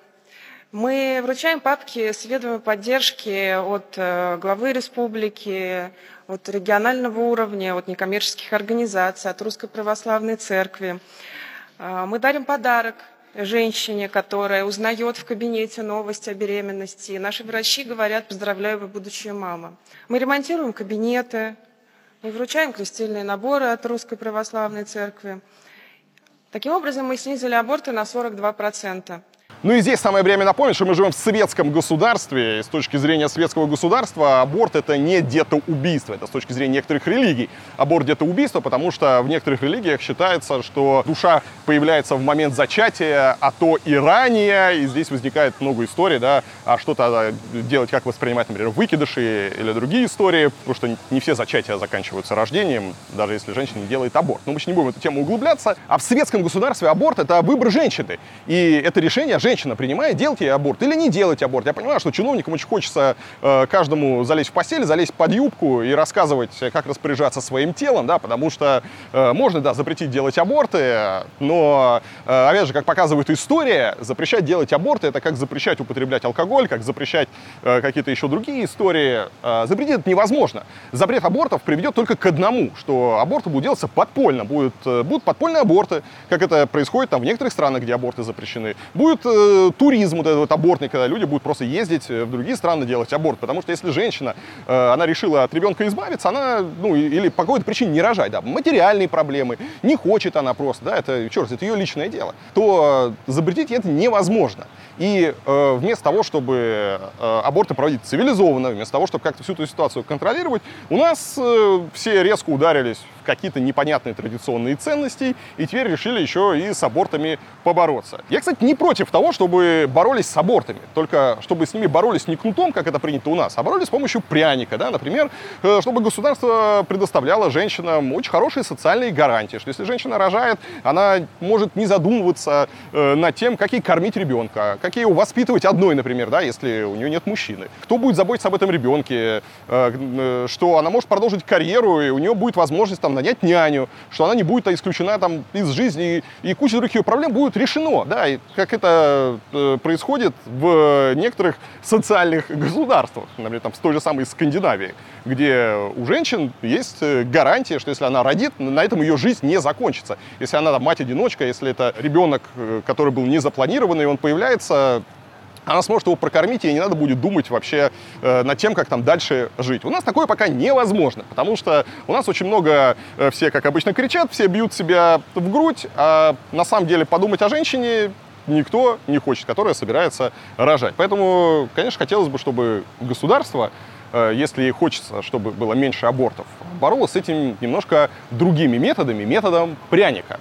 Ну, наверное, когда идет война, немножко не до этого. Новости образования. В этом году около 7 тысяч человек поступили в вузы на бюджет по военной квоте. Под нее попадают участники войны с Украины и их дети, рассказал заместитель министра науки Дмитрий Афанасьев. Отдельная льгота, она тоже э, общим числом не менее 10% э, от бюджетных мест. Э, мы видели в ходе подачи заявлений большой интерес этой категории. Было подано более 9 тысяч заявлений. И э, в приоритетную волну, которая закончилась вчера, а, было зачислено более 6 тысяч, даже я бы сказал, ближе к 7 тысячам а, тех, кто имел на это право. Это в том числе те, кто поступал без вступительных испытаний, и те, кто поступал на основе вступительных испытаний, проводимых вузами самостоятельно. По словам Афанасьева, если бюджетных мест по военной квоте не хватало всем желающим, некоторые российские университеты зачисляли абитуриентов на обучение за счет вуза. Таким образом, совершенно неважно, какие у тебя знания, да, ты можешь поехать э, на войну, потом, если повезет с этой войны, вернуться и поступить в университет по квоте. Здесь, правда, не очень понятно, как э, люди, поступающие по квоте, будут учиться. И я не берусь это комментировать, потому что в высшем образовании э, и как оно устроено, что, что там хорошо, что плохо, я, наверное, небольшой специалист, так что мои рассуждения будут совсем какими-то дилетантскими. Но мне кажется, что если людей высшие учебные заведения берут э, по э, каким-то квотам, а не по знаниям, да, не по баллам там ЕГЭ, не по вступительным экзаменам, то ничего хорошего из этого наверное, не получится. При этом, опять же, нет ничего плохого, когда государство помогает э, тем или иным категориям э, граждан. Но, опять же, помогать можно по-разному. Можно там оплачивать какие-то курсы повышения квалификации, если речь там про там рабочие профессии, еще про что-то. В общем, э, не знаю, все вот эти вот новости странные, и, наверное, надо с течением времени посмотреть, как это отразится на высшем образовании в России.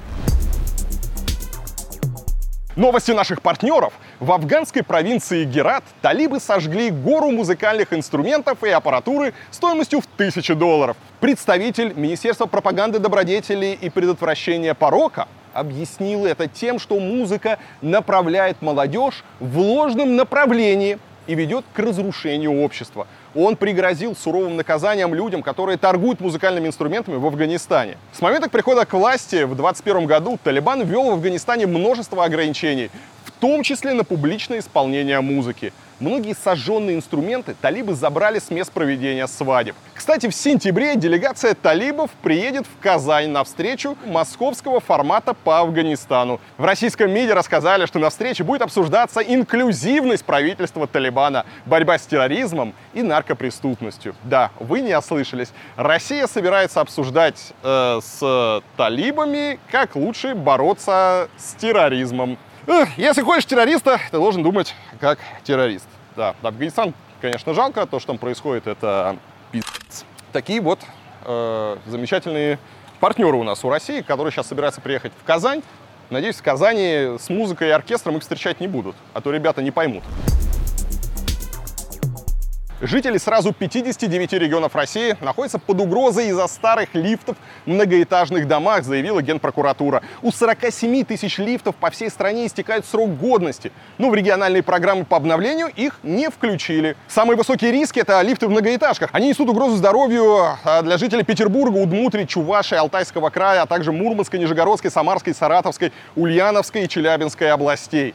После начала войны в Украине крупнейшие зарубежные производители лифтов прекратили поставки в Россию. С производством оборудования на территории страны тоже все печально. В нем используется примерно 30% импортных комплектующих. Кроме того, лифты российского производства можно поставить не во все здания. Например, для небоскребов они просто не подойдут. Будьте осторожны. Но, с другой стороны, слушайте, э, страна должна быть спортивной. Поэтому я считаю, что если лифты теперь будут небезопасны, самое время ходить пешком. Это полезно, это здорово и хорошая тренировка. Так что поднимайтесь пешком по лестницам и будет вам счастье. Эх, друзья, целующиеся пандочки, это ли не чудо? А в Чинду много пандочек, и они целуются. А в Африке накаляется обстановка после госпереворота в Нигере. Союз 12 государств Западной Африки потребовал от военных в течение недели освободить свергнутого президента Мохаммеда Базума и восстановить конституционный строй в стране. В противном случае коалиция угрожает вторгнуться в Нигер для восстановления порядка. Соседние Буркина-Фасо и Мали, где ранее также произошли военные перевороты, заявили, что будут считать интервенцию Союза в Нигер объявлением войны поддержку нигерийских мятежников также выступила Гвинея. А в Сьерра-Леоне начались свои проблемы. Местная полиция арестовала нескольких человек, в том числе высокопоставленных военных, по подозрению в заговоре против власти. Свергнутый президент Нигера Базум призвал США и все международное сообщество восстановить порядок в стране, иначе страна, как и весь регион, попадет под российское влияние посредством ЧВК Вагнера. В Нигере расположены военные базы Франции и США, чьи военные помогают бороться с террористами в регионе. Париж осудил военный переворот в стране, а Макрон пообещал, что Франция отреагирует немедленно и неукоснительно в случае нападения на своих граждан. Подготовка операции по эвакуации французов из Нигера уже началась. О том, как накалилась обстановка в стране и чем это грозит Франции, расскажет наш корреспондент Вадим. Вадим, привет, тебе слово. Привет, Илья, привет, мои дорогие зрители. Посмотрите, я в горах, в Приморских Альпах, я 4 дня а, был в горах совершенно без связи, без интернета, ночевал в горных приютах, а, бегал, покорял местные а, вершины и фотографировал совершенно удивительных местных животных. У нас здесь есть буктаны, это козероги с огромными рогами, серны, горные козы и совершенно милые мармотики, это сурки.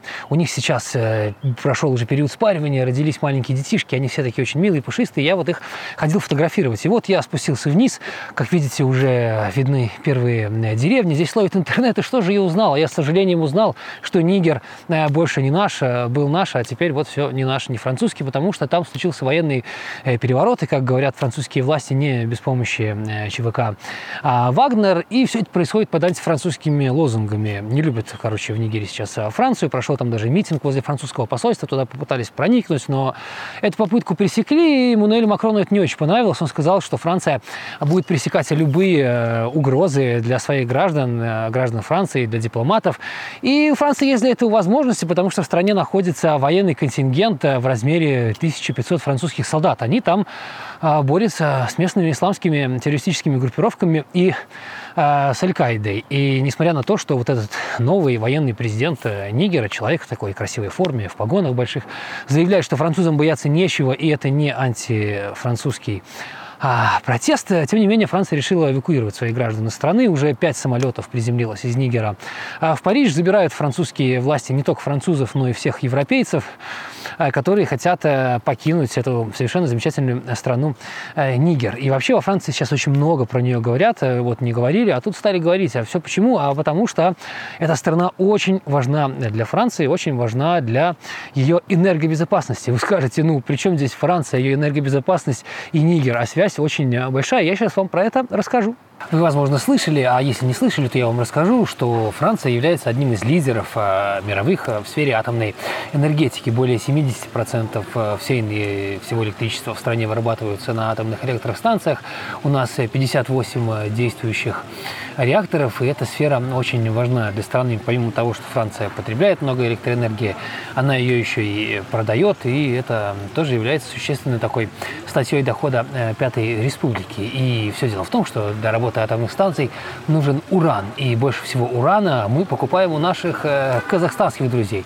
А вот на втором месте 20% всего урана в страну поступают как раз из Нигера. У французской компании э, там находится э, три своих собственных шахт, в которых она добывает уран и привозит во Францию. Поэтому потеря такого важного поставщика, несомненно, ударит по энергобезопасности страны. Но будем надеяться, что и Вагнер не доберется до Казахстана, и мы будем покупать больше урана в Казахстане, потому что, судя по всему, с Нигером э, придется скоро подвязать, потому что вот вчера, э, в четверг, э, в Нигерии прекратили вещание все французские телеканалы и радио, и в этот же день новое правительство, непонятно насколько оно стабильно и надолго ли оно удержится в стране, заявило о том, что оно прекращает военное сотрудничество во Франции. Значит, это то, что французские военные уйдут из страны или они как-то попытаются повлиять на ситуацию пока неизвестно, но мы обязательно будем за этим следить. Ну, пока урана у нас много, проблем с электричеством нет. Приезжайте, мои дорогие друзья, во Францию, посмотрите, у нас здесь солнце. И в крайнем случае, если э, кончится уран, если электричество перестанет бежать по проводам, мы подключим э, солнечные батареи, как делают здесь, например, горные приюты, в которых я ночевал. Там нету электроэнергии, которая подведена по кабелям, поэтому везде стоят э, солнечные батареи. Но если здесь на юге у нас солнцем проблем нет, то вот в столице Франции, в Париже, этот месяц июль стал самым дождливым за всю историю метеонаблюдений. Но вы все равно приезжайте, независимо от того, нравится ли вам архитектура и серое дождливое небо Парижа, либо теплое море, высокие красивые горы юга Франции. Приезжайте, здесь мы э, всем рады, э, всех ждем. Ну и э, до новых встреч, пока-пока и хорошего воскресенья. Федеральное бюро расследований США своими действиями проиллюстрировало шутку о том, что главное в ходе следствия не выйти на самих себя. В апреле газета «Нью-Йорк Таймс» сообщила, что какое-то американское ведомство купило запрещенную израильскую шпионскую программу Landmark, э, заключив сделку с помощью подставной компании. После этого администрация президента США заявила, что ничего не знает э, о таком контракте и даже поручила ФБР провести расследование федералы потратили 4 месяца и в итоге буквально вышли на самих себя. Оказалось, ФБР заключила сделку с поставщиком шпионской программы через секретного подрядчика Riva Networks, который проходит по документам под другим названием. Согласно договору, компания должна была отслеживать людей в Мексике через их мобильные телефоны, якобы для борьбы с наркотрафиком. Приходит человек, меня фотографирует. ФБР по итогам расследования заявили, что бюро ни в чем не виновато, а закон нарушил подрядчик, который не сообщил, что использует для прослушки телефонов запрещенную израильскую программу. Никогда такого не было, и вот опять. В эту среду финансовые рынки США грохнулись. Злые языки свяжут это с очередным уголовным обвинением в адрес Дональда Трампа, но правда куда прозаичнее. Просто американцам понизили кредитный рейтинг. Причем сделало это американское же рейтинговое агентство Fitch. Оно снизило свою оценку суверенного долга США на одну ступень с высшей отметки 3А до уровня АА+. И возникает вопрос, а что все это значит? Э, теперь что, американскими облигациями можно потереться? Мне снова продавать доллары и отсиживаться в рублях? Об этом мы спросим Леву из Нью-Йорка. Лева, признавайся, что там твои американцы опять учудили? Привет, ютубчик! На этой неделе главной новостью США, конечно же, стали очередные уголовные обвинения против Трампа.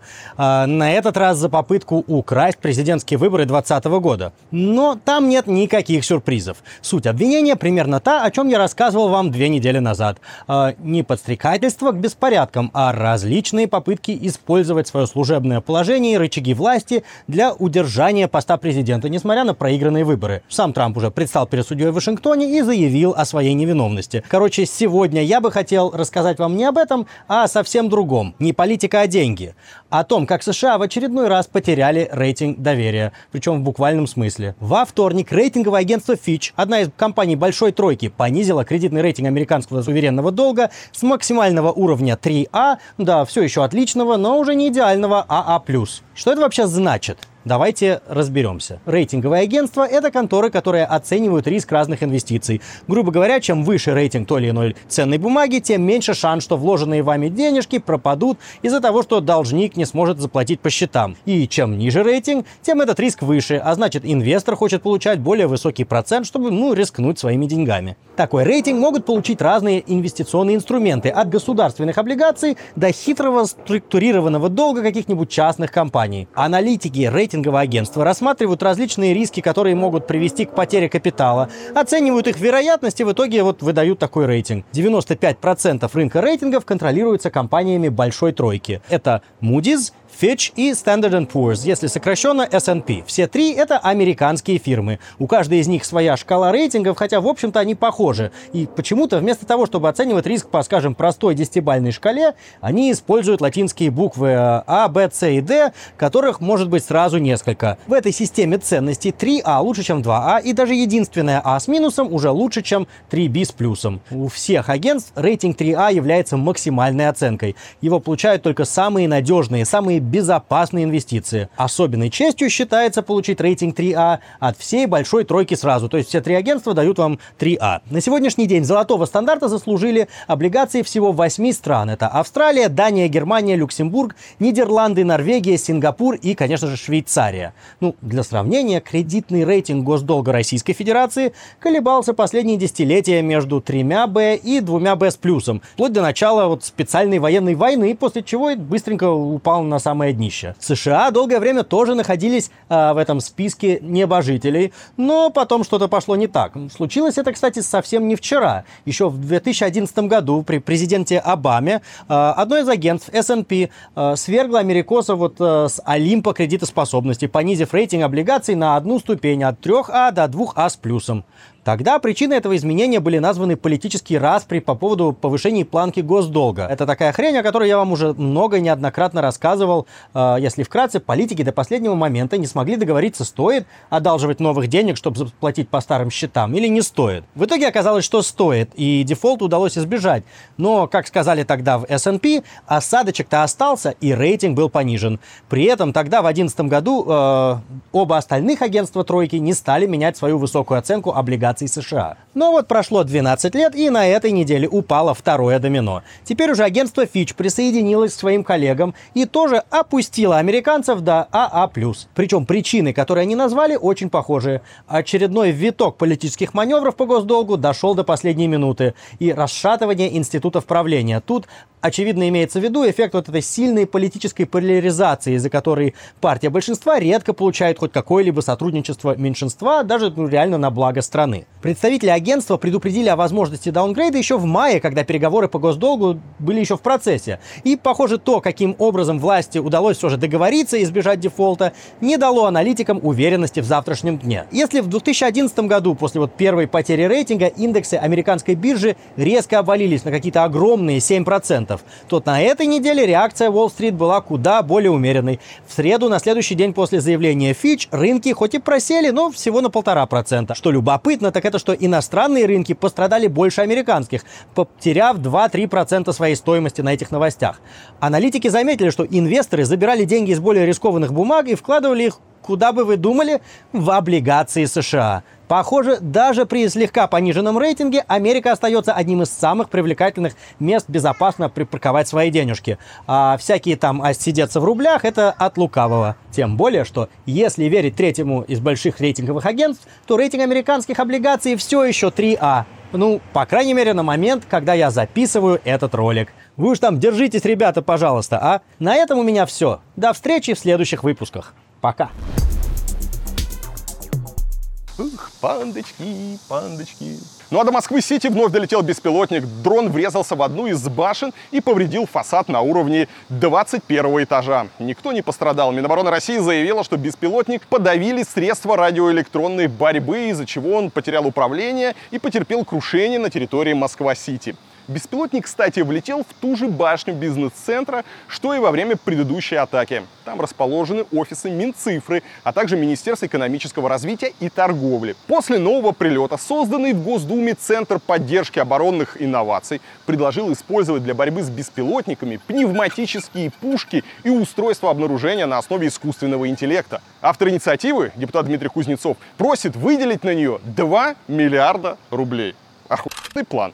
Кузнецов также анонсировал создание народных дружин для борьбы с диверсантами. По его словам, многие беспилотники запускаются не с территории Украины, а из Москвы и Подмосковья. Поэтому депутаты планируют создать специальный штаб, куда граждане могли бы сообщать о подозрительных лицах. Ну что, в народные дружины, я вполне верю, будут стрелять по дронам из рогаток. В искусственный интеллект почему-то не очень верю. Хотя было бы забавно, э, если бы вторая армия мира неожиданно для себя столкнулась с вооруженным восстанием машин. Если бунт обычного Пригожина не удался, то кто знает, уедет ли нейропригожин так же легко в Беларусь. Так что с искусственным интеллектом э, я бы особо не заигрывал и все-таки остановился на старых, добрых и проверенных рогатках.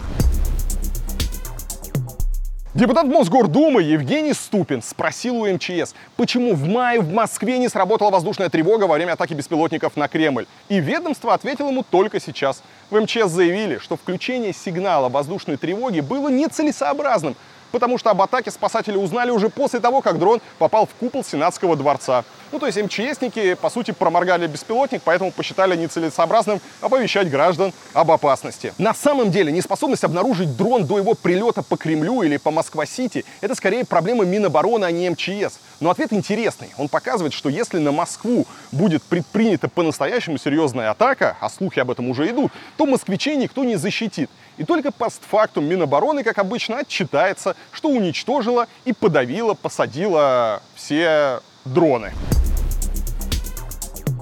Новость о том, как на на выборах пришла к нам из Воронежской области. Там в Семилукском районе э, выдвинулось сразу 8 кандидатов по фамилии Вахтин.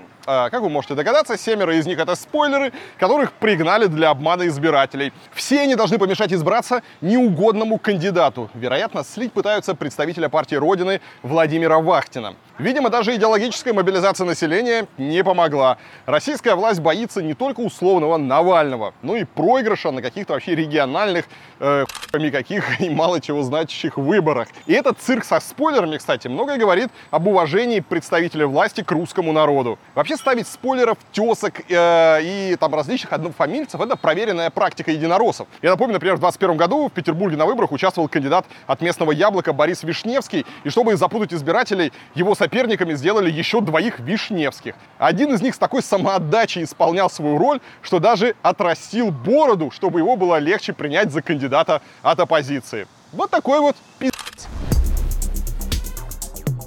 Губернатор Белгородской области Вячеслав Гладков пообещал увольнять тех чиновников, которые будут жаловаться, что он не дает им денег на решение проблем жителей. Так он отреагировал на реплику главы Старооскольского округа Андрея Чеснокова. А тот посмел заявить местному жителю, что не может построить дороги и коммуникации, поскольку регион просто не дает ему на это денег. Староскольский округ подавал заявку, денег не, пред... не область не дала, значит, строить не будем.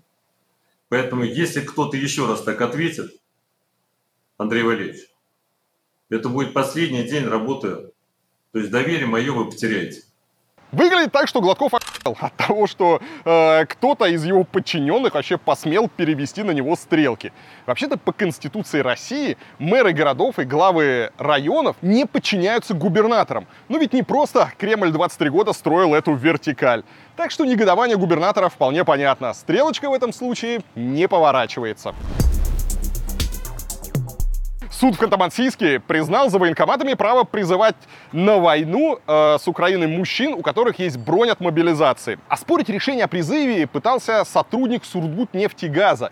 Его призвали на службу прошлой осенью, но он решил судиться, так как у него была бронь от компании и вообще у него были проблемы со здоровьем. Но суд решил, что у мужчины здоровье вообще конское, и никак ему это не помешает э, ехать воевать и погибнуть за родину. А броня от Сургутнефтегаза это вообще какая-то херня на палочке в стеклянной баночке. Как пояснил суд, бронь не является абсолютным основанием для предоставления отсрочки. Потому что товарищи военкомы должны выполнять планы. Это очередной звоночек, очередной сигнал того, как дальше могут развиваться события. Опять же, если вы э, попадаете под мобилизацию, но работаете, например, в какой-то компании, может быть, вы айтишник, пожарный, не знаю, вам кажется, что у вас есть бронь, то, как показывает этот случай, ваша бронь еще ничего не значит. Надо будет призвать, призовут, и на все ваши брони никто не посмотрит. Лишний раз подумать о своем будущем и о своей безопасности. Меньше чем за неделю, с 29 июля по 2 августа в материковой России и в Крыму как минимум 28 раз пытались поджечь военкоматы и другие объекты, связанные с Минобороной.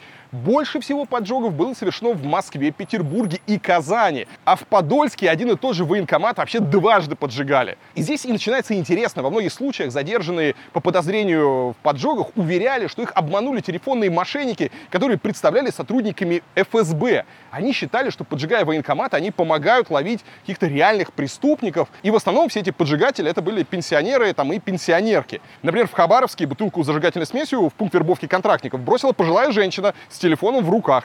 Здание бывшего военкомата в Улан-Удэ подожгли двое, мужчина и женщина. Пожилая москвичка бросила коктейль Молотова в районе Кузьминки. А в Бутырском районе Москвы задержали 70-летнего пенсионера, который пришел к военкомату с бутылками с зажигательной смесью, но воспользоваться ими не успел. В Санкт-Петербурге произошло сразу несколько попыток таких поджогов. Как рассказывает Фонтанка, одной из питерских поджигательниц военкомата 66 лет, и она работает кассиршей в супермаркете. В мае женщина стала жертвой телефонных мошенников, которые вынудили ее взять большой кредит и перевести им деньги. 1 августа мошенники напомнили о себе. Они сказали женщине, что она станет участницей полицейской операции по задержанию преступников. По заданию она должна была поджечь указанную дверь. Для этого ей заказали такси до заправки и по телефону объяснили, как сделать коктейль Молотова. Ну что, телевизор сделал свое дело. Режим столько лет создавал все условия, чтобы людьми в России, особенно пожилыми, было легко манипулировать.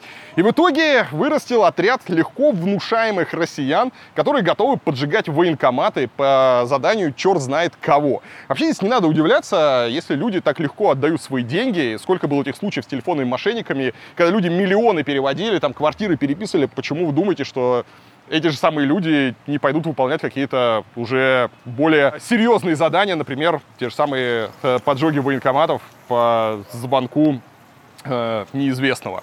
Э, у всех этих колл-центров э, есть большой опыт э, пудрить людям мозги, гипнотизировать их, запугивать, внушать им э, любую дичь. Ну, собственно, вы же понимаете, да, что если человек убеждают отдать деньги, то убедить его сделать коктейль Молотова это уже не проблема. Ну и как результат всего этого мы видим с вами эволюцию, да, если раньше просто воровали деньги, раньше брали деньгами, то теперь берут действиями. Теперь телефонные мошенники, эти колл-центры, возможно, они там так или иначе связаны с Украиной, э, они теперь используют свои таланты по одурманию заманиванию людей для того, чтобы этих людей посылать там на поджоги военкоматов. Здесь будет, кстати, интересная история, как э, правоохранительные органы и российские суды будут трактовать эти действия, потому что предыдущий опыт вот с поджогами военкоматов, он показывает, что людям дают безумные сроки, там шьют статьи о терроризме, дают там 10 плюс лет. Интересно, как будут трактовать дела в которых там явно участвуют э, люди, которые делают это не из-за каких-то протестных настроений, то, э, а из-за того, что их просто там обманули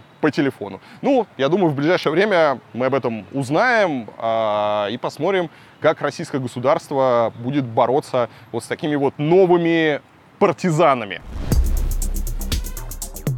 Дикая история. Наемник, ЧВКшник из Карелии побывал на войне в Украине, вернулся домой и убил шестерых своих земляков.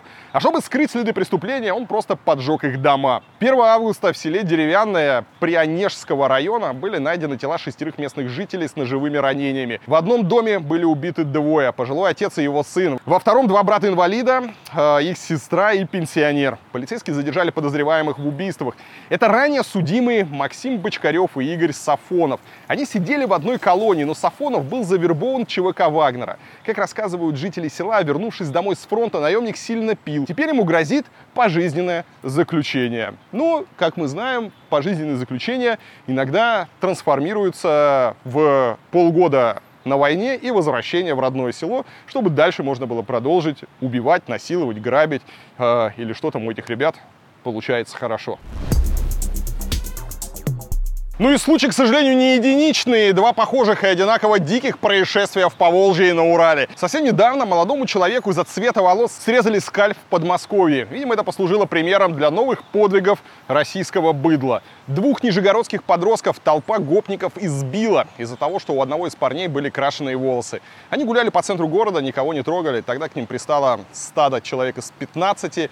Гопникам не понравился цвет волос их жертвы. Началось жестокое избиение, но через какое-то время нападавших спугнули прохожие. Следственный комитет счел это нападение покушением на убийство. Были задержаны трое местных жителей, но слов пострадавших еще с десятых гопников гуляет на свободе. Ну а в городе Каменск-Уральской Свердловской области двое мужиков напали на 18-летнюю девушку из-за ее синих волос. Нападение произошло вечером 1 августа возле фонтана «Слоненок». Мать пострадавшей девушки рассказала журналистам, что гопникам не понравилась внешность ее дочери. Похожей на еврейку и волосы голубые. Нападавшие издевались над девушкой, топили ее в фонтане, бросали в нее продукты и били по лицу. И кричали, что приехали с СВО. Полицейские задержали подозреваемых в нападении. Ими оказались местные жители, которых раньше уже судили за воровство, наркоторговлю и пытки. При этом задержанные ну, не скрывают, они прямо сказали, что напали на девушку, потому что им не понравился ее внешний вид. А вот информация о том, что они воевали в Украине, не подтвердилась. Против них возбуждено уголовное дело по статье о хулиганстве по мотивам ненависти. В Москве неадекватный пассажир избил водителя такси из Кыргызстана. Водитель просто попросил его не пить пиво в салоне машины. Пассажир подумал какое-то время, а потом начал метелить таксиста. Что? Поехали там далеко Не поедем, не поедем.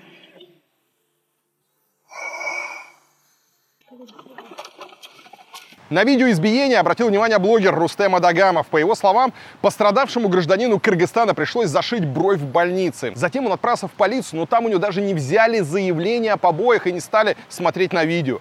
А какой там ответ? Не можешь сказать, чтобы я не Вынесено постановление об отказе в возбуждении уголовного дела. Имя нападавшего вскоре стало известно. Это основатель уральской компании «Трубман» Игорь Майсурадзе. Он заявил, что таксист вел себя невежливо, не помог открыть барину багажник, чтобы сложить туда коляску, да еще и требовал от пассажиров выйти из машины и пить пиво на улице. Представляете, сука, какая, да, этот водитель, прямо недопустимое поведение. Не поухаживал за барином и не разрешил пить пиво в своей машине. Вообще, почему он решил, что это повод набрасываться на человека с кулаками? Э, ну, Майсурадзе не уточнил, да, почему за ним должны ухаживать. Благодаря резонансу полиция все же приняла заявление у таксиста. А после того, как посольство Кыргызстана направило ноту в российский МИД, против Майсурадзе было возбуждено уже уголовное дело по статье побои. Водитель был признан потерпевшим, хотя бизнесмен утверждал, что тот распылил перцовый баллон в его сторону. Хорошо, что к этой истории привлекли внимание. Я надеюсь, этот подонок, который напал на водителя получит по заслугам. Э, хорошо, что произошел этот резонанс и зафиксировано было нападение, а водителю э, желаю скорейшего выздоровления. Ну, конечно, это, э, к сожалению, бывают такие не очень хорошие люди. Но мне все кажется, хороших людей больше.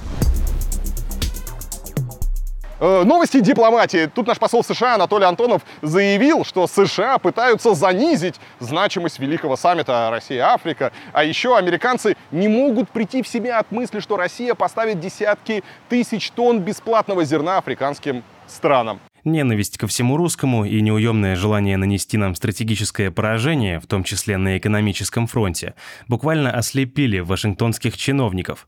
Здесь до сих пор не могут прийти в себя от мысли, что Российская Федерация устами нашего президента Владимира Владимировича Путина объявила о готовности в ближайшие месяцы безвозмездно поставить ряду африканских стран по 25-50 тысяч тонн зерна. Да, а я думаю, если кто-то и не может прийти в себя от мысли, что Россия э, раздаривает миру свое зерно, так это сами россияне. Особенно если одним глазом смотреть на выступление Путина на африканском форуме, а другим на то, как растут цены на хлеб и выпечку в российских магазинах. Э, вообще интересно, а спросили ли у граждан России, а они как бы не прочь вот задаривать Африку зерном? Потому что американцам как раз кажется по это. А вот э, гражданам России было бы совсем не если бы кто-то спросил. Их просто не спросили. В конце июля литовская редакция издания Delphi выпустила документальный фильм «Хроники настоящего». Он посвящен протестам 2020 года в Беларуси. На крупных планах лица участников протестов были заблюрены, но авторы подошли к анонимности героев спустя рукава и на дальних планах э, уже ничего не замазывали. Сообразив, чем это грозит, редакция скрыла видео из общего доступа, но было уже поздно. Белорусским чекистам хватило времени, чтобы по лицам распознать участников протестов. Через несколько дней начались задержания задержания героев видео. На данный момент задержаны не менее пяти человек, которые выходили на митинги против Лукашенко. Всего по итогам белорусских протестов было задержано больше 35 тысяч человек и возбуждено более тысячи уголовных дел. Естественно, после публикации этого фильма разгорелся такой скандал вообще, а, а можно ли снимать, можно ли показывать, и там из-за кого, из-за чего это произошло. Тут на самом деле есть несколько мнений, потому что а, у силовиков, у белорусских силовиков а, на самом деле там достаточно видеоматериалов, фотографий и всего остального, чтобы установить, э, кто там где был. Кроме того, когда мы говорим про любые там митинги и массовые акции, то на них всегда работают журналисты, и люди, которые на эти акции и митинги выходят, они должны понимать, что это это будет публично, да, то есть когда вы выходите на любой митинг, на любое шествие и так далее, вы должны понимать, что там э, десятки камер, там э, разные журналисты, представители разных СМИ, при этом э, там часто снимают сами силовики, там есть камеры наружного наблюдения, которые висят просто по городу, то есть человек, который выходит на митинг, он должен либо как-то там маскироваться, надевать какую-нибудь маску, очки, не знаю, шляпу, или там гримироваться, чтобы его не узнали, ну или э, там просто трезво осознавать свои риски. Я бы не стал набрасываться на журналистов, которые выпустили фильм, потому что это стандартная там, журналистская работа. Никто не заблюривает, э, на самом деле, лица. Если речь не идет, там, например, про какое-то интервью, где герой прямо сам попросил лица заблюривать. Все-таки кадры, снятые на массовых мероприятиях, э, они подразумевают, что мероприятие публичное, и люди, приходящие туда, они осознают все риски для себя. Э, если мы сейчас с вами зайдем на любое, причем ну, международное агентство, которое работает по высоким стандартам журналистики, там Reuters, AFP, э, Associated Press, то мы увидим огромное количество фотографий, где, опять же, все лица видны, и никто это никогда не блюрил. А, но в некоторых ситуациях, например, с Белоруссию, когда авторы фильма, опять же, понимают, что за героями фильмов могут прийти, наверное, можно лишний раз перестраховаться или, например, вообще не выпускать этот фильм там спустя несколько лет, э, или, э, я не знаю, блюрить все лица. В общем, это на самом деле сложная тема, но Э, в ней надо разбираться. Здесь, наверное, должны быть какие-то дискуссии относительно журналистской этики. Может быть, надо что-то подкрутить или поменять. Но в рамках действующей журналистской этики, насколько я понимаю, ничего предусудительного журналисты не сделали. И винить в первую очередь, конечно, нужно репрессивный э, лукашенковский режим и то, что там происходит, а не журналистов, которые снимают про это фильм. Ну а теперь перенесемся в Москву. А в Москве участники чата одного из домов в районе Ховрина затравили женщину за то, что она отказалась скидываться на сиделку для соседа. Сосед э, съездил на войну в Украину, вернулся инвалидом. И в домовом чате разместили запрос на помощь, и звучал он буквально так. А давайте вы все снизите потребление там виски и просека по пятницам и сброситесь деньгами на сиделку. И к этой просьбе была приписка о том, что сиделка должна желательно иметь третий размер груди, чтобы радовать глаз солдата. В общем, согласитесь, объявление не совсем корректное, и на это не совсем корректное объявление Екатерина Микрюкова, которая сама является врачом, ответила, что ездить или не ездить на войну – это выбор соседа. И можно было, например, никуда не ездить и остаться здоровым. И у соседей, как вы понимаете, от этого пригорело. Они развернули целую кампанию по травле, слив скриншот ее ответа и личные данные в Z-паблике. Сперва угрозы посыпались лично Микрюковой, затем они распространились на всю ее семью. Женщина получала сотни сообщений с оскорблениями в день. На ее телефон постоянно звонили боты. Ее личные данные были опубликованы даже в соцсетях Соловьева. История дошла до руководства клиники «Гемотест», где работала Микрюкова, и ей пришлось уволиться. В итоге она вообще уехала из России в Турцию. И кажется, в такой ситуации это идеальный выбор, но на самом деле звоночек не очень хороший, потому что э, безотносительно того, как в глазах российской власти и Z-патриотов выглядит поступок этой девушки, да, она высказала свое мнение, она высказала свое мнение в закрытом чате. Имеет ли она право на мнение? Имеет. Если кто-то с ее мнением не согласен, он должен высказать другое мнение. Но то, что дальше начали сливать ее личные данные, то, что дальше начали ее травить. И все это делать под какое-то улюлюканье и с молчаливого согласия властей, это вызывает опасения. Опасения того, что сегодня государство, вот, отстранившись от подобных историй, а во многом даже эти истории провоцируя, она взращивает э, в людях вот эти вот э, не очень хорошие качества, да, э, затравить, уничтожить, кого-то вот уволить, э, все вот эти вот истории. Вот этот плодится низовой беспредел, который потом будет довольно сложно обуздать. Да, мы уже много раз обсуждали подобные истории, я хочу повториться, что если кому-то кажется, что беспредел может быть как-то очень точечно и локально, да, как высокоточное оружие, э, направлен исключительно на ваших оппонентов, да, то, конечно же, это не так. Сегодня с помощью беспредела, с помощью вот каких-то вот этих э, хунвейбиновских э, историй вы боретесь с тем, кто там не поддерживает войну, выдавливаете девушку из страны, увольняете ее, оскорбляете, спамите ее телефон, и вам кажется это весело и замечательно, но беспредел — это э, не ракета, которая там попадает в цель или там примерно попадает в цель. Беспредел — это как радиация. И понестись она может туда, куда ветер подует. И завтра ветер может подуть в вашу сторону. И об этом нужно всегда помнить, что ничего там хорошего нет. И в этой истории очень хотелось бы, да, чтобы правоохранительные органы, во-первых, возбудили дело по поводу распространения личных данных и привлекли к ответственности тех, кто эти личные данные э, распространяет, тех, кто занимался травлей, тех, кто э, давал ее адреса, ее телефоны по всем этим группам. Но что-то мне подсказывает, что ничего этого сделано не будет, да, потому что с точки зрения властей это праведная травля, это травля правильная, которая э, нужна, полезна нашему обществу для так называемого самоочищения. Ну, а за самоочищением, как мы помним, будет самопожирание. Ну и в этом году у нас есть новый исторический антирекорд. По данным Росстата, с января по март россияне накопили самый большой долг за жилищно-коммунальные услуги. Его сумма составила 876,5 миллиардов рублей. То ли еще будет, когда придет статистика за второй и третий кварталы года. Самый выдающийся регион по долгам за услуги ЖКХ – Республика Тыва, родина Шойгу. И это удивительно, учитывая, что у двух трети населения там банально нет полноценного туалета, только выгребная яма на улице. А отапливать дома приходится в основном дровами. Впрочем, чего еще ждать, когда реальные доходы населения снижаются, вопреки заверениям э, властей, а счета за коммуналку растут. Ну, не субсидий же ждать во всей этой ситуации от государства. Государство занято поставками зерна в Африку. Э, ему не до каких-то там россиян, которые еле сводят концы с концами. На этой неделе юморист Владимир Винокур получил от Путина орден за заслуги перед Отечеством первой степени. Орденом за заслуги перед Отечеством первой степени награжден Винокур Владимир Натанович, народный артист РСФСР, член Международного союза деятелей эстрадного искусства – и признался, что радуется, когда видит Путина на коне, и особенно тому, что тот не падает на трапе самолета, как Байден. Вы знаете все, что какая нагрузка на нашем президенте. Но, слава богу, он у нас физически развит, спортивный. И, в общем-то, я радовался, видел вас на коне. И как вы поднимаетесь по трапу самолетом. Потому что есть некоторые руководители государств, которые и по трапу не могут забраться, и поздороваться не знают с кем. А вы всех узнали сегодня. Спасибо вам огромное. Живите долго. И желаю всем нам самого главного – мира в нашем доме. Теперь Винокур – полный кавалер ордена за заслуги перед Отечеством и публично восхищается другим кавалером.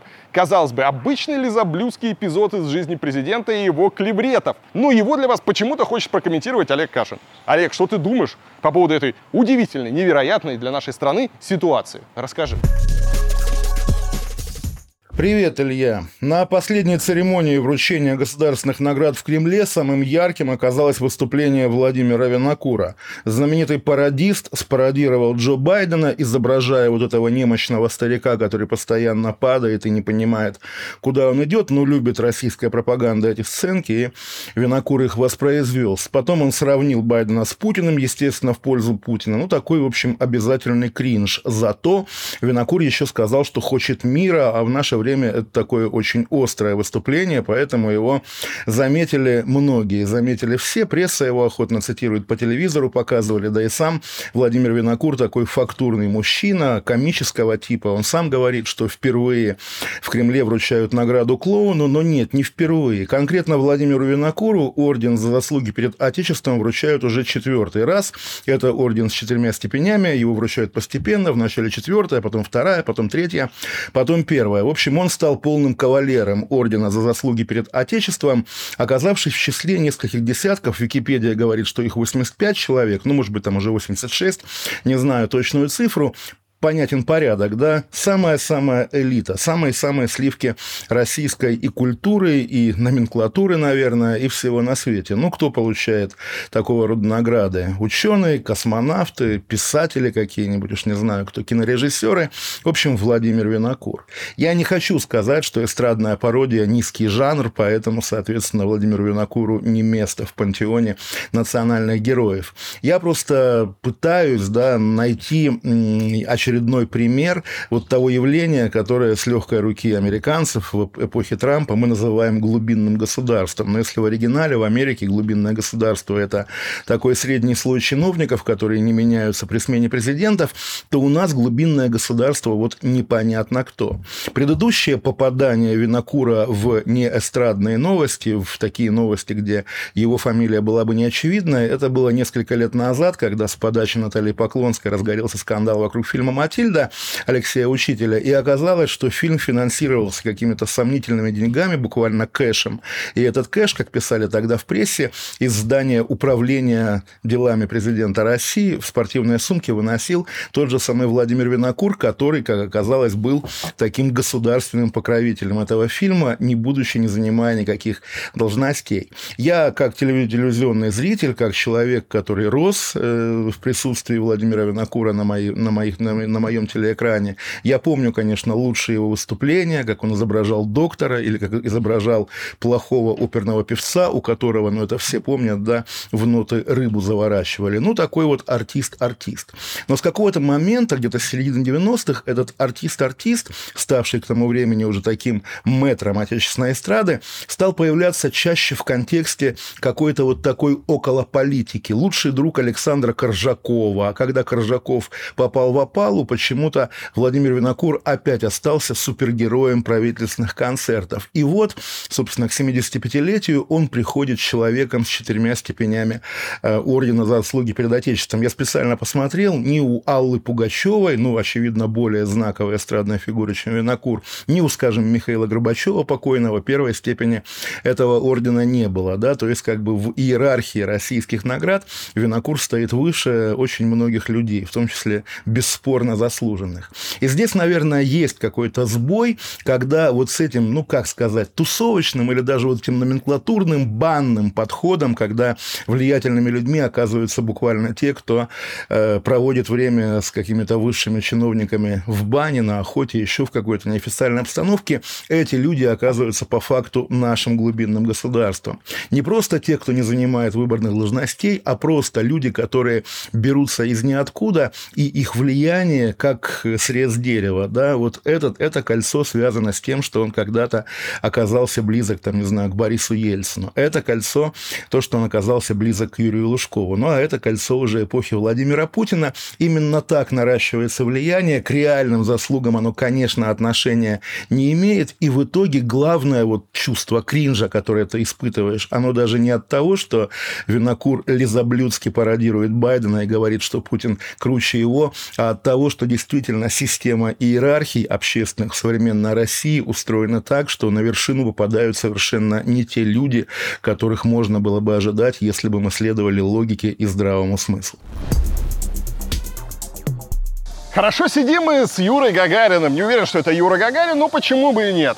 Э, Золотой Юра сидит, смотрит на Россию и думает, что мы все проебали. На самом деле не все. Не будем с вами пессимистами, но сегодняшний ролик подходит к концу. Спасибо, что смотрели. Надеюсь, вам было интересно. Не забудьте поставить лайк. Напоминаю, это очень важно для алгоритмов YouTube. Если YouTube видит, что вы ставите лайки, э, то он начинает контент дальше продвигать, э, показывать другим людям. А мне кажется, чем больше людей смотрят мои выпуски, тем лучше и добрее становится мир. Вот, если вы со мной согласны, ставьте лайк, не забудьте подписаться на мой канал, э, поставить колокольчик, чтобы не пропустить новые выпуски. И будет вообще здорово, если вы еще поддержите меня, мою команду, оформив подписочку на сервис Patreon с иностранной карты, на сервис Boosty с карты российской и подписавшись на канал Варламов Плюс в Телеграме. Ссылочка будет э, тоже в описании. Переходите. Мы с вами обязательно увидимся в следующее воскресенье. Э, выпуске новостей в течение недели. Как всегда, будет много классного контента. Пока-пока.